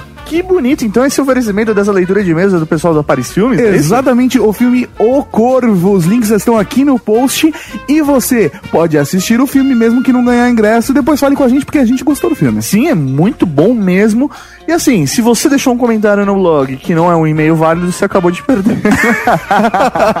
Exatamente. Então sempre coloquem e-mails válidos nos comentários que você pode participar de promoções. De repente surge aí, ó, que bonito, hein? Ó, que beleza, todo mundo dessa leitura de e-mails vai levar pra casa ou pro cinema. Par de ingresso, você mais um acompanhante pra assistir O Corvo na faixa. Oferecimento da Paris Filmes. And We Are Geeks. And We Are Geeks. É isso então, professor Mauri. Vamos ver quem são selizados e ler os e-mails, porque afinal de contas a gente falou de Volta pro Futuro. Vamos lá, então. Primeiro e-mail é de João Meira, velho. Web Celeb, velho, mano. Web Celeb, cara, outra coisa, outro nível, We Are Geeks. Fala aí. Aí, galera, ainda nem ouvi o cast, mas graças a vocês estamos conversando. Já deve ter ouvido até agora, É, né? provavelmente. Estávamos conversando descontroladamente aqui sobre uma das melhores franquias cinematográficas da história. Encontramos essa raridade aqui no Brasil. Vamos fazer uma vaquinha e depois sortear? Será que rola, né? Tio, ele mandou um link do corno. Mercado Livre, cara, onde tem Puta um, um. DeLorean 1931, res- não restaurado, tá? É um veículo original, no qual é, é um DeLorean sendo vendido a 142 mil reais. 142 mil reais um DeLorean aqui no Brasil, Isso. São Paulo, Zona Oeste, Vila Romana. E é placa preta, hein? Caralho. Isso comprova que é original, né? Tudo original. Caralho, que foda, velho. Ah, mas se eu comprasse um carro desse, mesmo por 142 mil, cara, eu ia detonar essa originalidade do caralho dele, ia botar um capacitor de fluxo, ia deixar, cara, o maior cara, ia colocar um Mr. Fusion atrás, ia ser um DeLorean de verdade, cara. Aquilo sim é um DeLorean de verdade. Ah, cara, eu acho que vale a vaquinha, hein? Vale a vaquinha, né, cara? Eu vou. Eu, tô- eu fiz aniversário, se alguém quiser me dar de presente, eu aceito. Porra, é bom que não pague PVA, né? Beleza, então, professor, ele só fez um comentário aqui no final. PS, o descontrole não morreu. Então tá aí o link no post do Descontrole Podcast. Ouçam, ele não morreu, ele não morreu. Está parado, mas não morreu. Valeu, Jó, abraço. Um abraço, Jó! Danado! Próximo comentário é de Késia Nogueira. Olá, muito bom podcast. O Yar Geeks é um dos meus podcasts preferidos. Oh, oh, cuti. oh, de mamãe. O tema foi espetacular, De Volta para o Futuro, junto com dois primeiros da trilogia Múmia, são os filmes da minha infância. Quando eu não tinha internet e ficava revendo várias e várias vezes os mesmos filmes todos os dias. Como toda criança, né? eu decorei quase todas as falas. O mais engraçado era que meu DVD de pobre sempre travava no terceiro filme, na cena da varanda. Ou seja, eu passei anos sem ver o final do filme com a conclusão da trilogia. Caralho. Só consegui ver a cena do trem muito depois, quando arranjei outra cópia na locadora do Paulo Coelho. ah, e só como curiosidade, o Michael J. Fox participa com alguma regularidade da série The Good Wife. O personagem dele é maravilhoso, um advogado que usa a doença dele para criar simpatia com os juízes e o júri, e assim ganhar uma vantagem. Que beleza. Ele, inclusive, está no episódio passado. Episódio passado para quando ele escreveu, É, né? Ou seja, vamos- a gente não sabe. o personagem dele funciona muito bem na série e é bem quisto entre os fãs. Não tenho certeza, mas acho que as participações dele só dependem da condição dele. Coisa- Bem, é isso. Beijos e parabéns pelo bom trabalho. Obrigado. Pô, Kézia, muito obrigado. Um beijo pra você. Você acaba de levar aí pra casa um par de ingressos do filme O Corvo. Exatamente, vá ao cinema. Então, o próximo a ser lido aqui é ele, o cara, o cara de Ah, o mito. A lenda. é o cara que, velho, consegue resumir tudo, tudo em menos de 140 caracteres. Menos de 30 nesse caso. Nicolás Valentin. Valentin! Então o e-mail dele é anão maldito e pau no cu do first. Ai, cara, sabe o que eu tô pensando? Ah. Cavalaria Geek tem um Ranger, Ah. certo? Certo. Tem um dançarino, Certo. Tem um apoio aéreo, Certo. Ele é um encurtador. Temos o taberneiro agora. é verdade, você usa o taberneiro. Até caralho, a Cavalaria Geek tá cada vez maior, Tá velho. ficando bonito, cara. Então o Nicolas acabou de levar pra casa pelo seu lindíssimo e-mail um par de ingressos também. Ô, beleza. Próximo e-mail é dele, André Rus. Olá, olá, olá, geeks. Meu nome é André Rus, 29 anos, Bauru, São Paulo. Parabéns pelo podcast. Gostaria de parabenizá-lo, já que parabenizou, obrigado, através de uma mensagem em áudio com algumas curiosidades que está em anexo. Para adiantar vocês, eu já deixei editado, sonorizado. Bom, então tem nada a fazer, não ser pro seu Mori. Da Prey. Prey, maca. Sua chamada está sendo encaminhada para a caixa de mensagens e estará sujeita a cobrança após o sinal. Opa! Olá, caros amigos do Verge. Verge- Brincadeira, do ER Geeks, beleza? Meu nome é André, André Rus, eu tenho 29 anos, sou analista de sistemas, moro em Bauru. Gostei muito do cast, em primeiro lugar, parabéns, muito legal, pessoal do Jurassic Cast, o Léo pra variar detonando, vocês também fizeram um trabalho muito legal, parabéns e pensei em mandar essa mensagem pra vocês. É mais sobre curiosidades, assim, mais geeks do De Volta pro Futuro, nerdices, essas coisas. Bom, a primeira curiosidade aqui, o nome do Dr. Emmett Brown, né? Emmett L. Brown, o L é de Lathrop. Lathrop. Ah, talvez alguém já deve ter falado isso, mas enfim, não tô nem aí. Em um determinado momento, no sábado, 12 de novembro de 1955, existiam quatro DeLoreans ao mesmo tempo no mundo. Sabia disso? Pois é. É, no mundo porque, como o DeLorean foi criado em 81, né? Na, pela ordem, né? Zero DeLorean, momento que não tinha nenhum DeLorean. O não estava em 55, a família de merda, carro do Biff não tava no concerto, Doc não subiu na torre. É a linha do tempo do primeiro filme, do comecinho do primeiro filme. Aí, o primeiro DeLorean, Marty volta pro passado pela primeira vez. O Doc tá adaptando o DeLorean, né, para receber o raio. O George ainda não virou homem, né? E a Lorraine, a maçaneta de Hill Valley, ainda tá atacando o Calvin Klein. O segundo DeLorean, o Biff de 78 anos, o de 2015, entrega o almanac pro Biff de 18 anos, né, de 55. Nesse momento existem dois Biffs, um Doc e um Marty. O terceiro DeLorean. O Marty já tem o hoverboard, né, que ele foi pro futuro, volta com o Doc para 55 para pegar o Biff.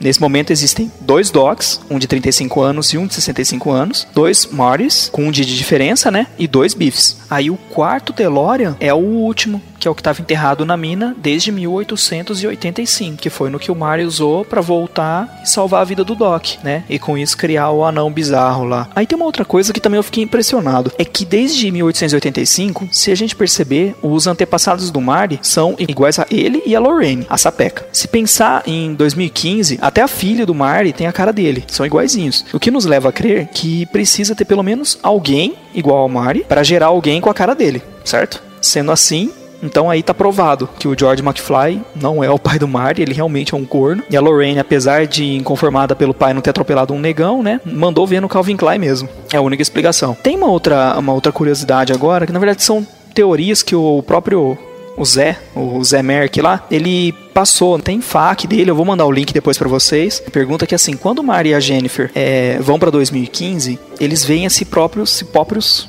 no futuro. Certo? Então, como é que o Einstein, que também foi enviado para um minuto no futuro, logo no começo do primeiro filme, ele não viu ele mesmo no futuro? Entenderam a dúvida? Porque o que acontece é que depois disso, no futuro estava implícito que eles voltariam para 85 e continuariam a vida deles normalmente. Então essa linha do tempo é uma linha do tempo que está previsto que eles vão voltar pro, pro passado e continuar a viver a vida normal. Porque se eles não fizerem isso, se acontecer alguma coisa, ou por exemplo, quando a Jennifer viu ela mesma no futuro e desmaiou ali, se ela tivesse batido a cabeça em algum lugar e morrido, ia ferrar tudo, ia criar o paradoxo do tempo porque ela não teria como voltar no passado para continuar vivendo, porque ela tinha morrido no futuro, ela ia desaparecer, certo? O que aconteceu com Einstein é que ele nunca voltou esse minuto no passado para continuar vivendo esse minuto. Então por isso que não existem dois Einsteins, só tem um. Então não tem como ter um Einstein alternativo que veio a partir daquele minuto. O Marte depois, no fim do, do, do primeiro filme, ele volta no exato momento que ele tinha desaparecido. E ele viveu cada minuto até 2015. Por isso que não aconteceu nada com ele do futuro, beleza?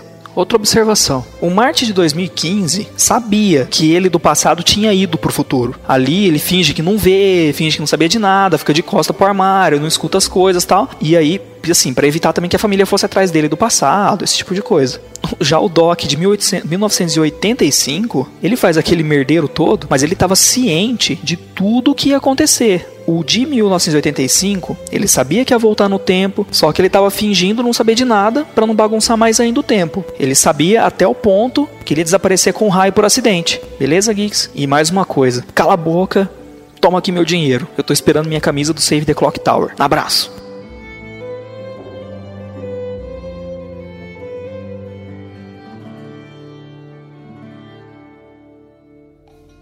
Só vale um comentário a sapeca. Também a maçaneta de Vale. A maçaneta de.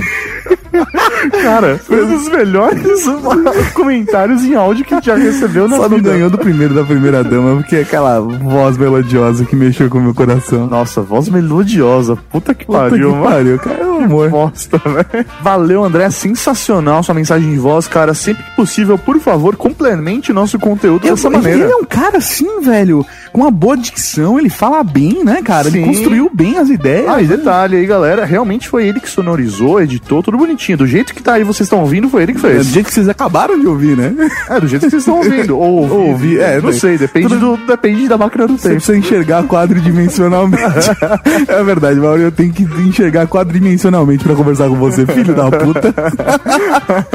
eu fui corrigir um maluco, ele ainda saiu pela direita. Saída pela direita! filho da puta. Ele Ai. deixou o FAQ também, então o link está no post pra quem quiser dar uma olhada também. E aqui no link do post está o blog dele, fornalhasolar.wordpress.com. Ó, já fiz o jabá também, indexando aí pro Google, hein, velho? Olha só. Opa! Próximo e-mail. Na verdade, não. Próximo comentário é de Danilo Ruiz. Ruiz. Eu separei o comentário dele só por conta de uma coisa. Eu leio tudo, leio só uma coisa. Hum. Vamos lá. E aí, galera do Geeks, faz um tempo que eu não passo aqui e não podia deixar de comentar sobre esse filme. Acabei não ouvindo o Year Geeks 68 porque não conheço o Dr. Who, mas é essa a ideia. Você É, conheceu o. Dr. Who. Tudo bem. E o 69 não estou muito no pique pra ouvir ainda. Meu Deus, como assim? Ah, velho, pornografia, velho. Ah, não, não existe tempo e hora, ou data, ou ano, ou tempo no espaço pra que você, né, velho? Porra, porra pornografia. O que você tá fazendo na internet? Depois de ouvir esse programa, ouvi o Jurassic Cast sobre o mesmo filme. E a única coisa que nenhum dos dois podcasts abordou referente à dublagem é a frase: Ninguém me chama de franguinho da dublagem clássica. A dublagem nova é excelente, porém, ter mudado a frase foi a única coisa que me desagradou.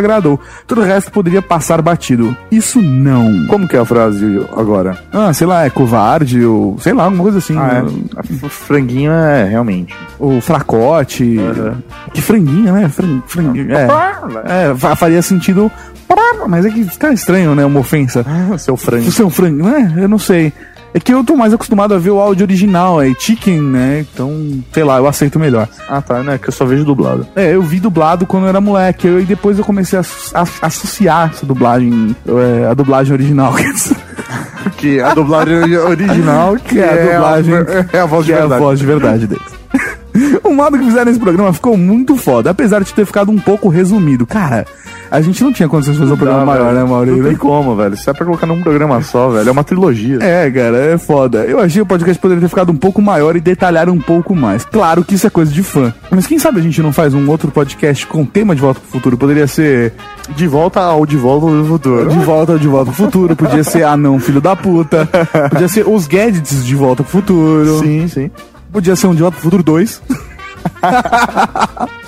Ai, ai.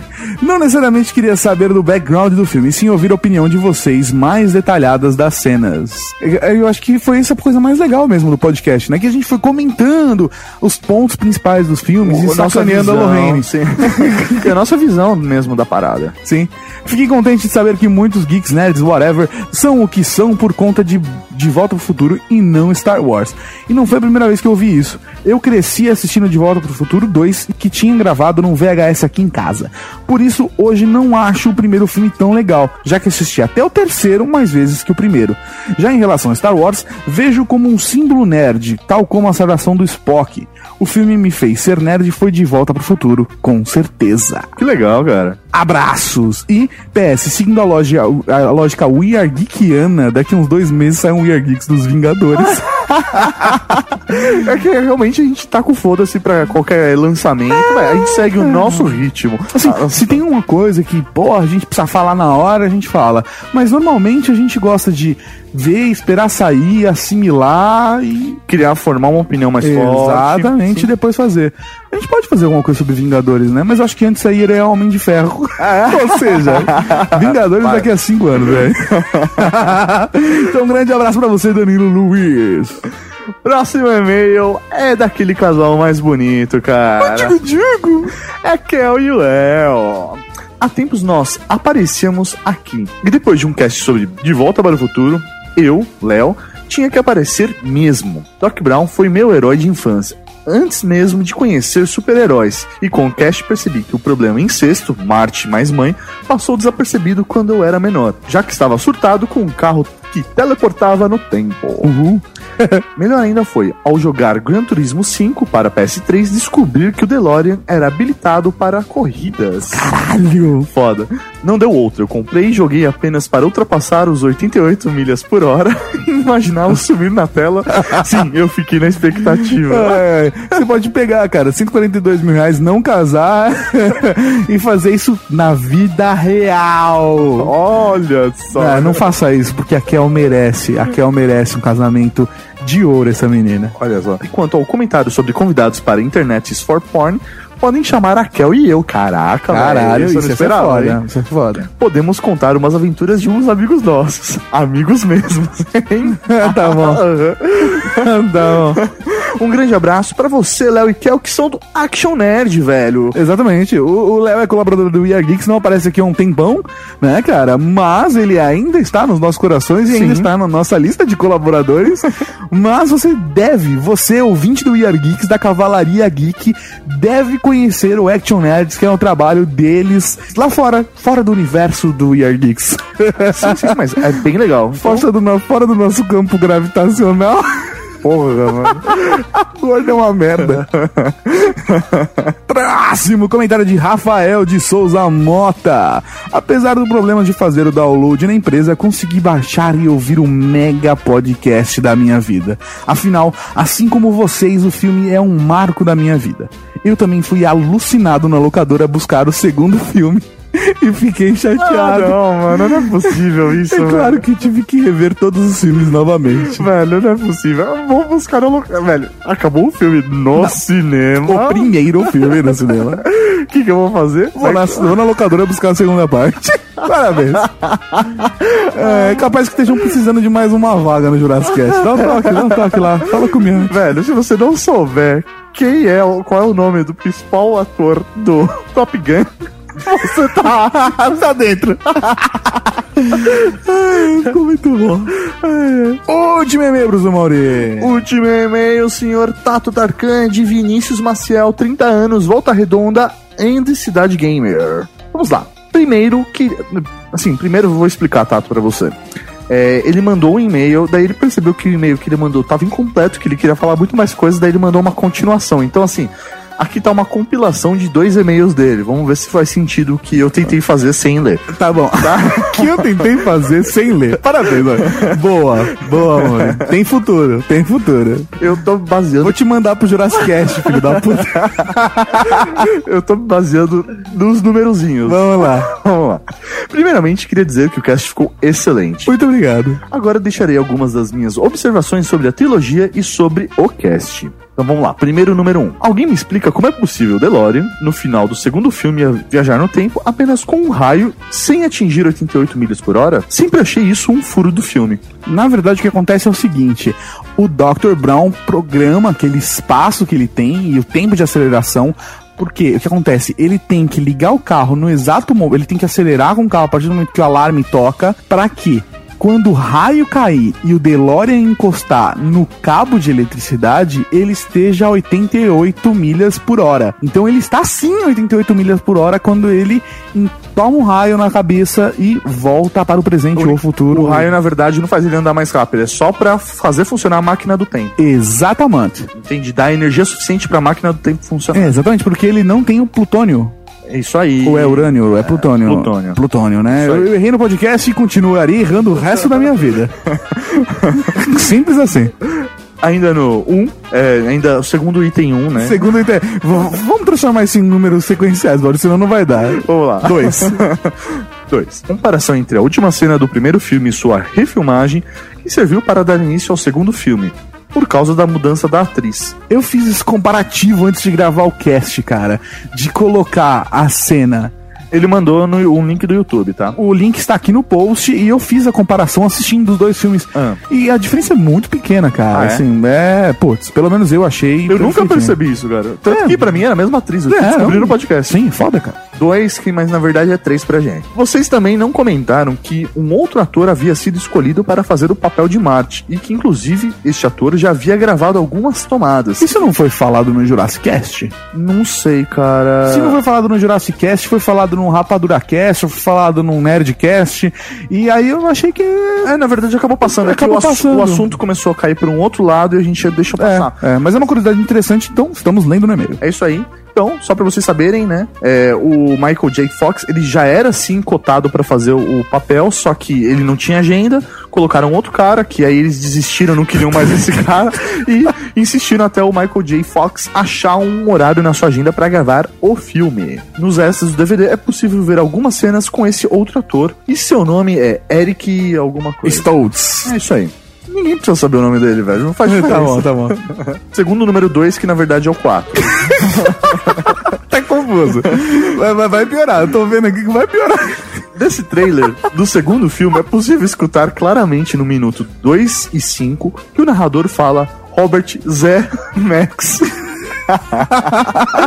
Outra curiosidade desse trailer é que ele conta praticamente toda a história do segundo filme, então ele manda também o link do trailer do YouTube. Então está aí, todos os links que ele está citando está no post. É isso aí, então agora vamos para o número 3, mas que na verdade é o número 5. tá. Deixar a Lorraine dormindo durante todo o segundo filme foi uma solução encontrada pelos roteiristas, já que no final do primeiro filme ela entra no carro. Então vocês devem estar se perguntando, mas por que colocarem ela dentro do carro se iriam deixá-la dormindo o segundo filme inteiro? Muito simples. No final do primeiro filme, simplesmente ninguém imaginava que iria existir o De Volta para o Futuro 2. Não tenho certeza, mas acho que nos extras do DVD é possível ver o Zemex Zemex falando sobre isso. É verdade, cara, porque na verdade não, não, era só pra ter um final bacana, né? Sim, cara? era pra ter um filme só, aí quando decidiram fazer o segunda parte, aí eles tiveram que arrumar uma solução para isso. É. Continua, né? Vamos lá. Agora o número. Segundo o número 3, que na verdade é o número 6, é isso?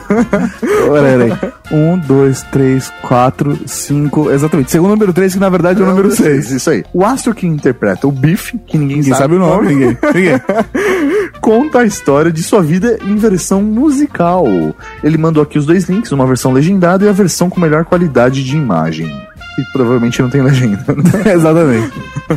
Agora a versão 3.1, que na verdade seria a É o 7, isso. Ele começou a colocar ponto 1, é isso, né? Tom Wilson. Cara, eu não sei se ele que zoou mesmo. Foi você que tá confundindo. Não, não, não. Eu só copiei e colei, cara. A única coisa que eu fiz foi juntar os números.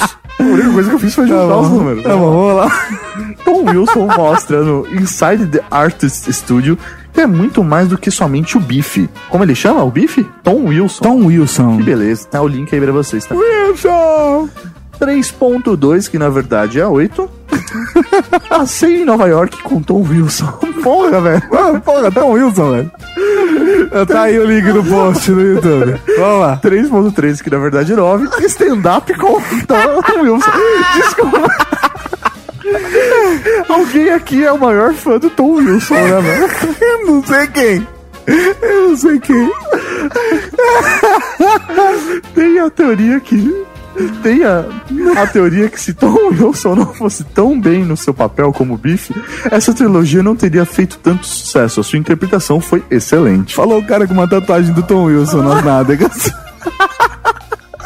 Um beijo, Vinícius. Tô sacaneando. Tô te sacaneando. Agora negócio. vamos pro item 4, que na verdade é o É o 10. Vocês não explicaram muito bem porque o ator que interpretava o pai do Marty foi retirado do filme. Falaram que ele se considerava o dono do mundo. O motivo era simples: dinheiro. Ele queria receber mais do que Michael J. Fox, que era o ator principal do filme. Cara, na boa, velho. É simplesmente por conta disso. Que ele, cara. Queria dinheiro, Queria era dinheiro, loucão. cash, Era loucão, loucão. Agora o segundo número 4, que na verdade é o número 11, Casa da Família McFly em 2008, com link do YouTube também. Como assim, casa da McFly? A Casa da Família McFly, cara.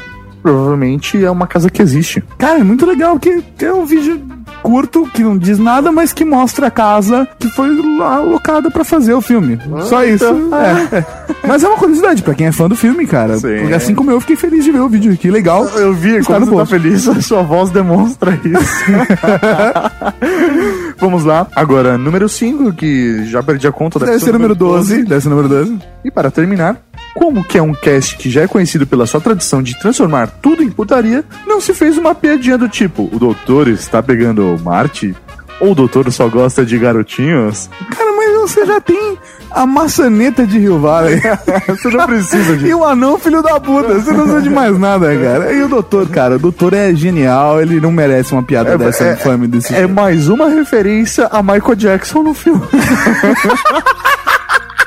Filho da puta! vamos, vamos lá. Vamos comentário número 5, que agora na verdade é o número 13. É, o número 13, que é o segundo número 5. E pra finalizar, novamente, o teaser de De Volta pro Futuro acho-o incrível, mesmo tendo um ar um pouco intrigante. Acho que esta é a intenção dos teasers. Mas, mas que é totalmente destruído por causa do sorriso do Michael J. Fox no final e a música empolgante. Genial. E o link também aí pro YouTube. Cara, o que vai ter de link só do Vinícius Maciel, velho? Não, mas vale, cara, adoro colocar link no post. Tem que contar os links que a gente já citou no podcast, ou seja... Tá, velho. Vambora, vambora, vambora. vambora, vambora. A questão é, pessoal, que todo mundo aqui que foi lido durante a leitura de e-mails e comentários vai levar pra casa seu par de ingresso do filme O Corvo, oferecimento da Paris Filmes and We Are Geeks. É isso aí, o We Are Geeks e a Paris Filmes vão levar todos vocês pra ir ao cinema assistir O Corvo com direito a um acompanhante. Que bonito. Agora a pergunta é, Tato, na quinzena que vem vai ter mais? O que, que é? Já falamos com o pessoal da Paris Filmes, eles adoraram o We Are Geeks e falaram: Nós vamos fazer mais promoções com vocês, então semana que vem mandem e-mails, mandem comentários que vocês vão estar participando de Concorrendo. Uma promoção. É isso aí, promoção. Esse pode ganhar outras coisas, não sei o que é. Também não sei, a gente vai descobrir na quinzena que vem, junto com vocês. Ah, mas vale a pena assistir o Corvo porque é um filme do caralho, adorei. Edgar Allan Poe. Beleza, então. O que, que foi É que você deu risada? Palavras aleatórias ditas sem Não, sentido Edgar. Allan Poe é o personagem do filme, eu Edgar. Allan Poe.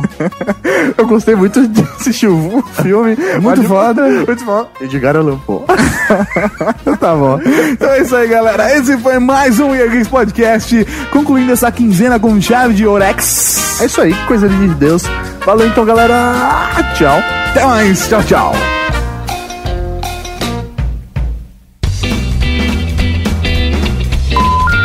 É, Rapidinho, o que, ele fez rapidinho. foi, na verdade, provar aquela equação Diogo, do, de. Einstein Ah, e Diogo, encontrar uma Diogo, posição Tá no conjunto da criação do universo. Diogo, Diogo.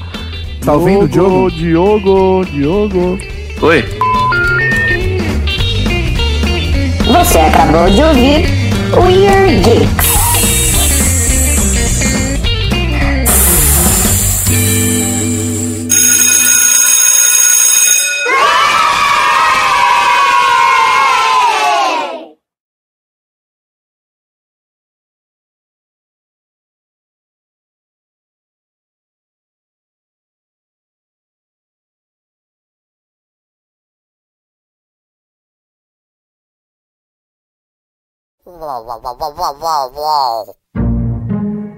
Olha, a, a, a- a força é proporcional ao, ao tamanho do corpo, assim, assim, assado. É, a distância influencia né, o quadrado dela, piora a situação. Fala, fala de novo sem gaguejar. Fala de novo sem gaguejar, vamos lá. Daí a gente falou junto, não deu pra ouvir a palavra-chave, que é malha. O universo é uma grande tudo mais.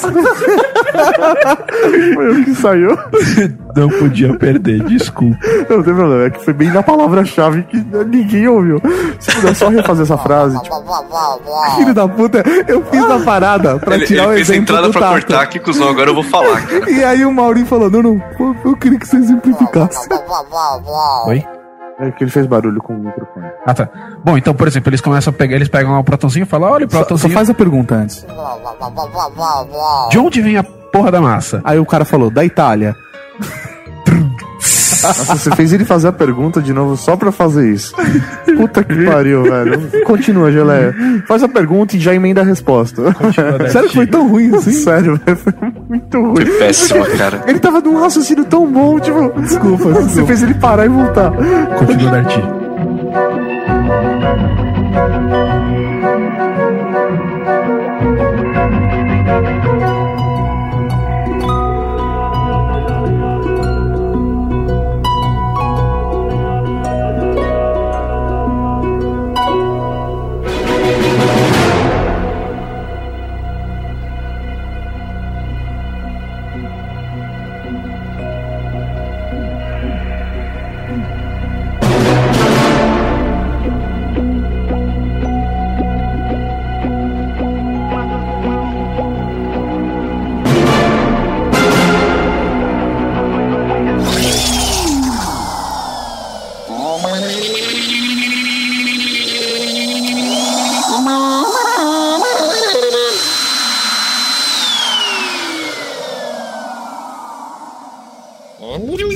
Then I said, in that frame of reference, the perihelion of Mercury would have processed in the opposite direction. that is a great story. Quite amusing, Dr. Hawking. You see, Sir Isaac, the joke depends on an understanding of the relativistic curvature of space time. If two non inertial reference frames are in relative motion. Do not patronize me, sir. I invented physics. The day that apple fell on my head was the most momentous day in the history of science. Not the Apple story again. That story is generally considered to be apocryphal. What? How dare you? Uh, perhaps we should return to the game. Hmm? Now let's see, where were we? Yes, you raised Mr. Data 4. Which means that um, the bet is seven to me? The bet is ten. Can't you do simple arithmetic? I don't even know why I'm here in the first place. What is the point of playing this ridiculous game? When I play poker with my shipmates, it often appears to be a useful forum for exploring the different facets of humanity. I was curious to see how three of history's greatest minds would interact in this setting. So far, it has proved to be most illuminating. And profitable. Can we get this over with, please? It's your bet. I raise 50. Last, I fold. I fold as well. The uncertainty principle will not help you now, Stephen. Hmm? All the quantum fluctuations in the universe will not change the cards in your hand. I call. You are bluffing. And you will lose. Wrong again, Albert. Phil.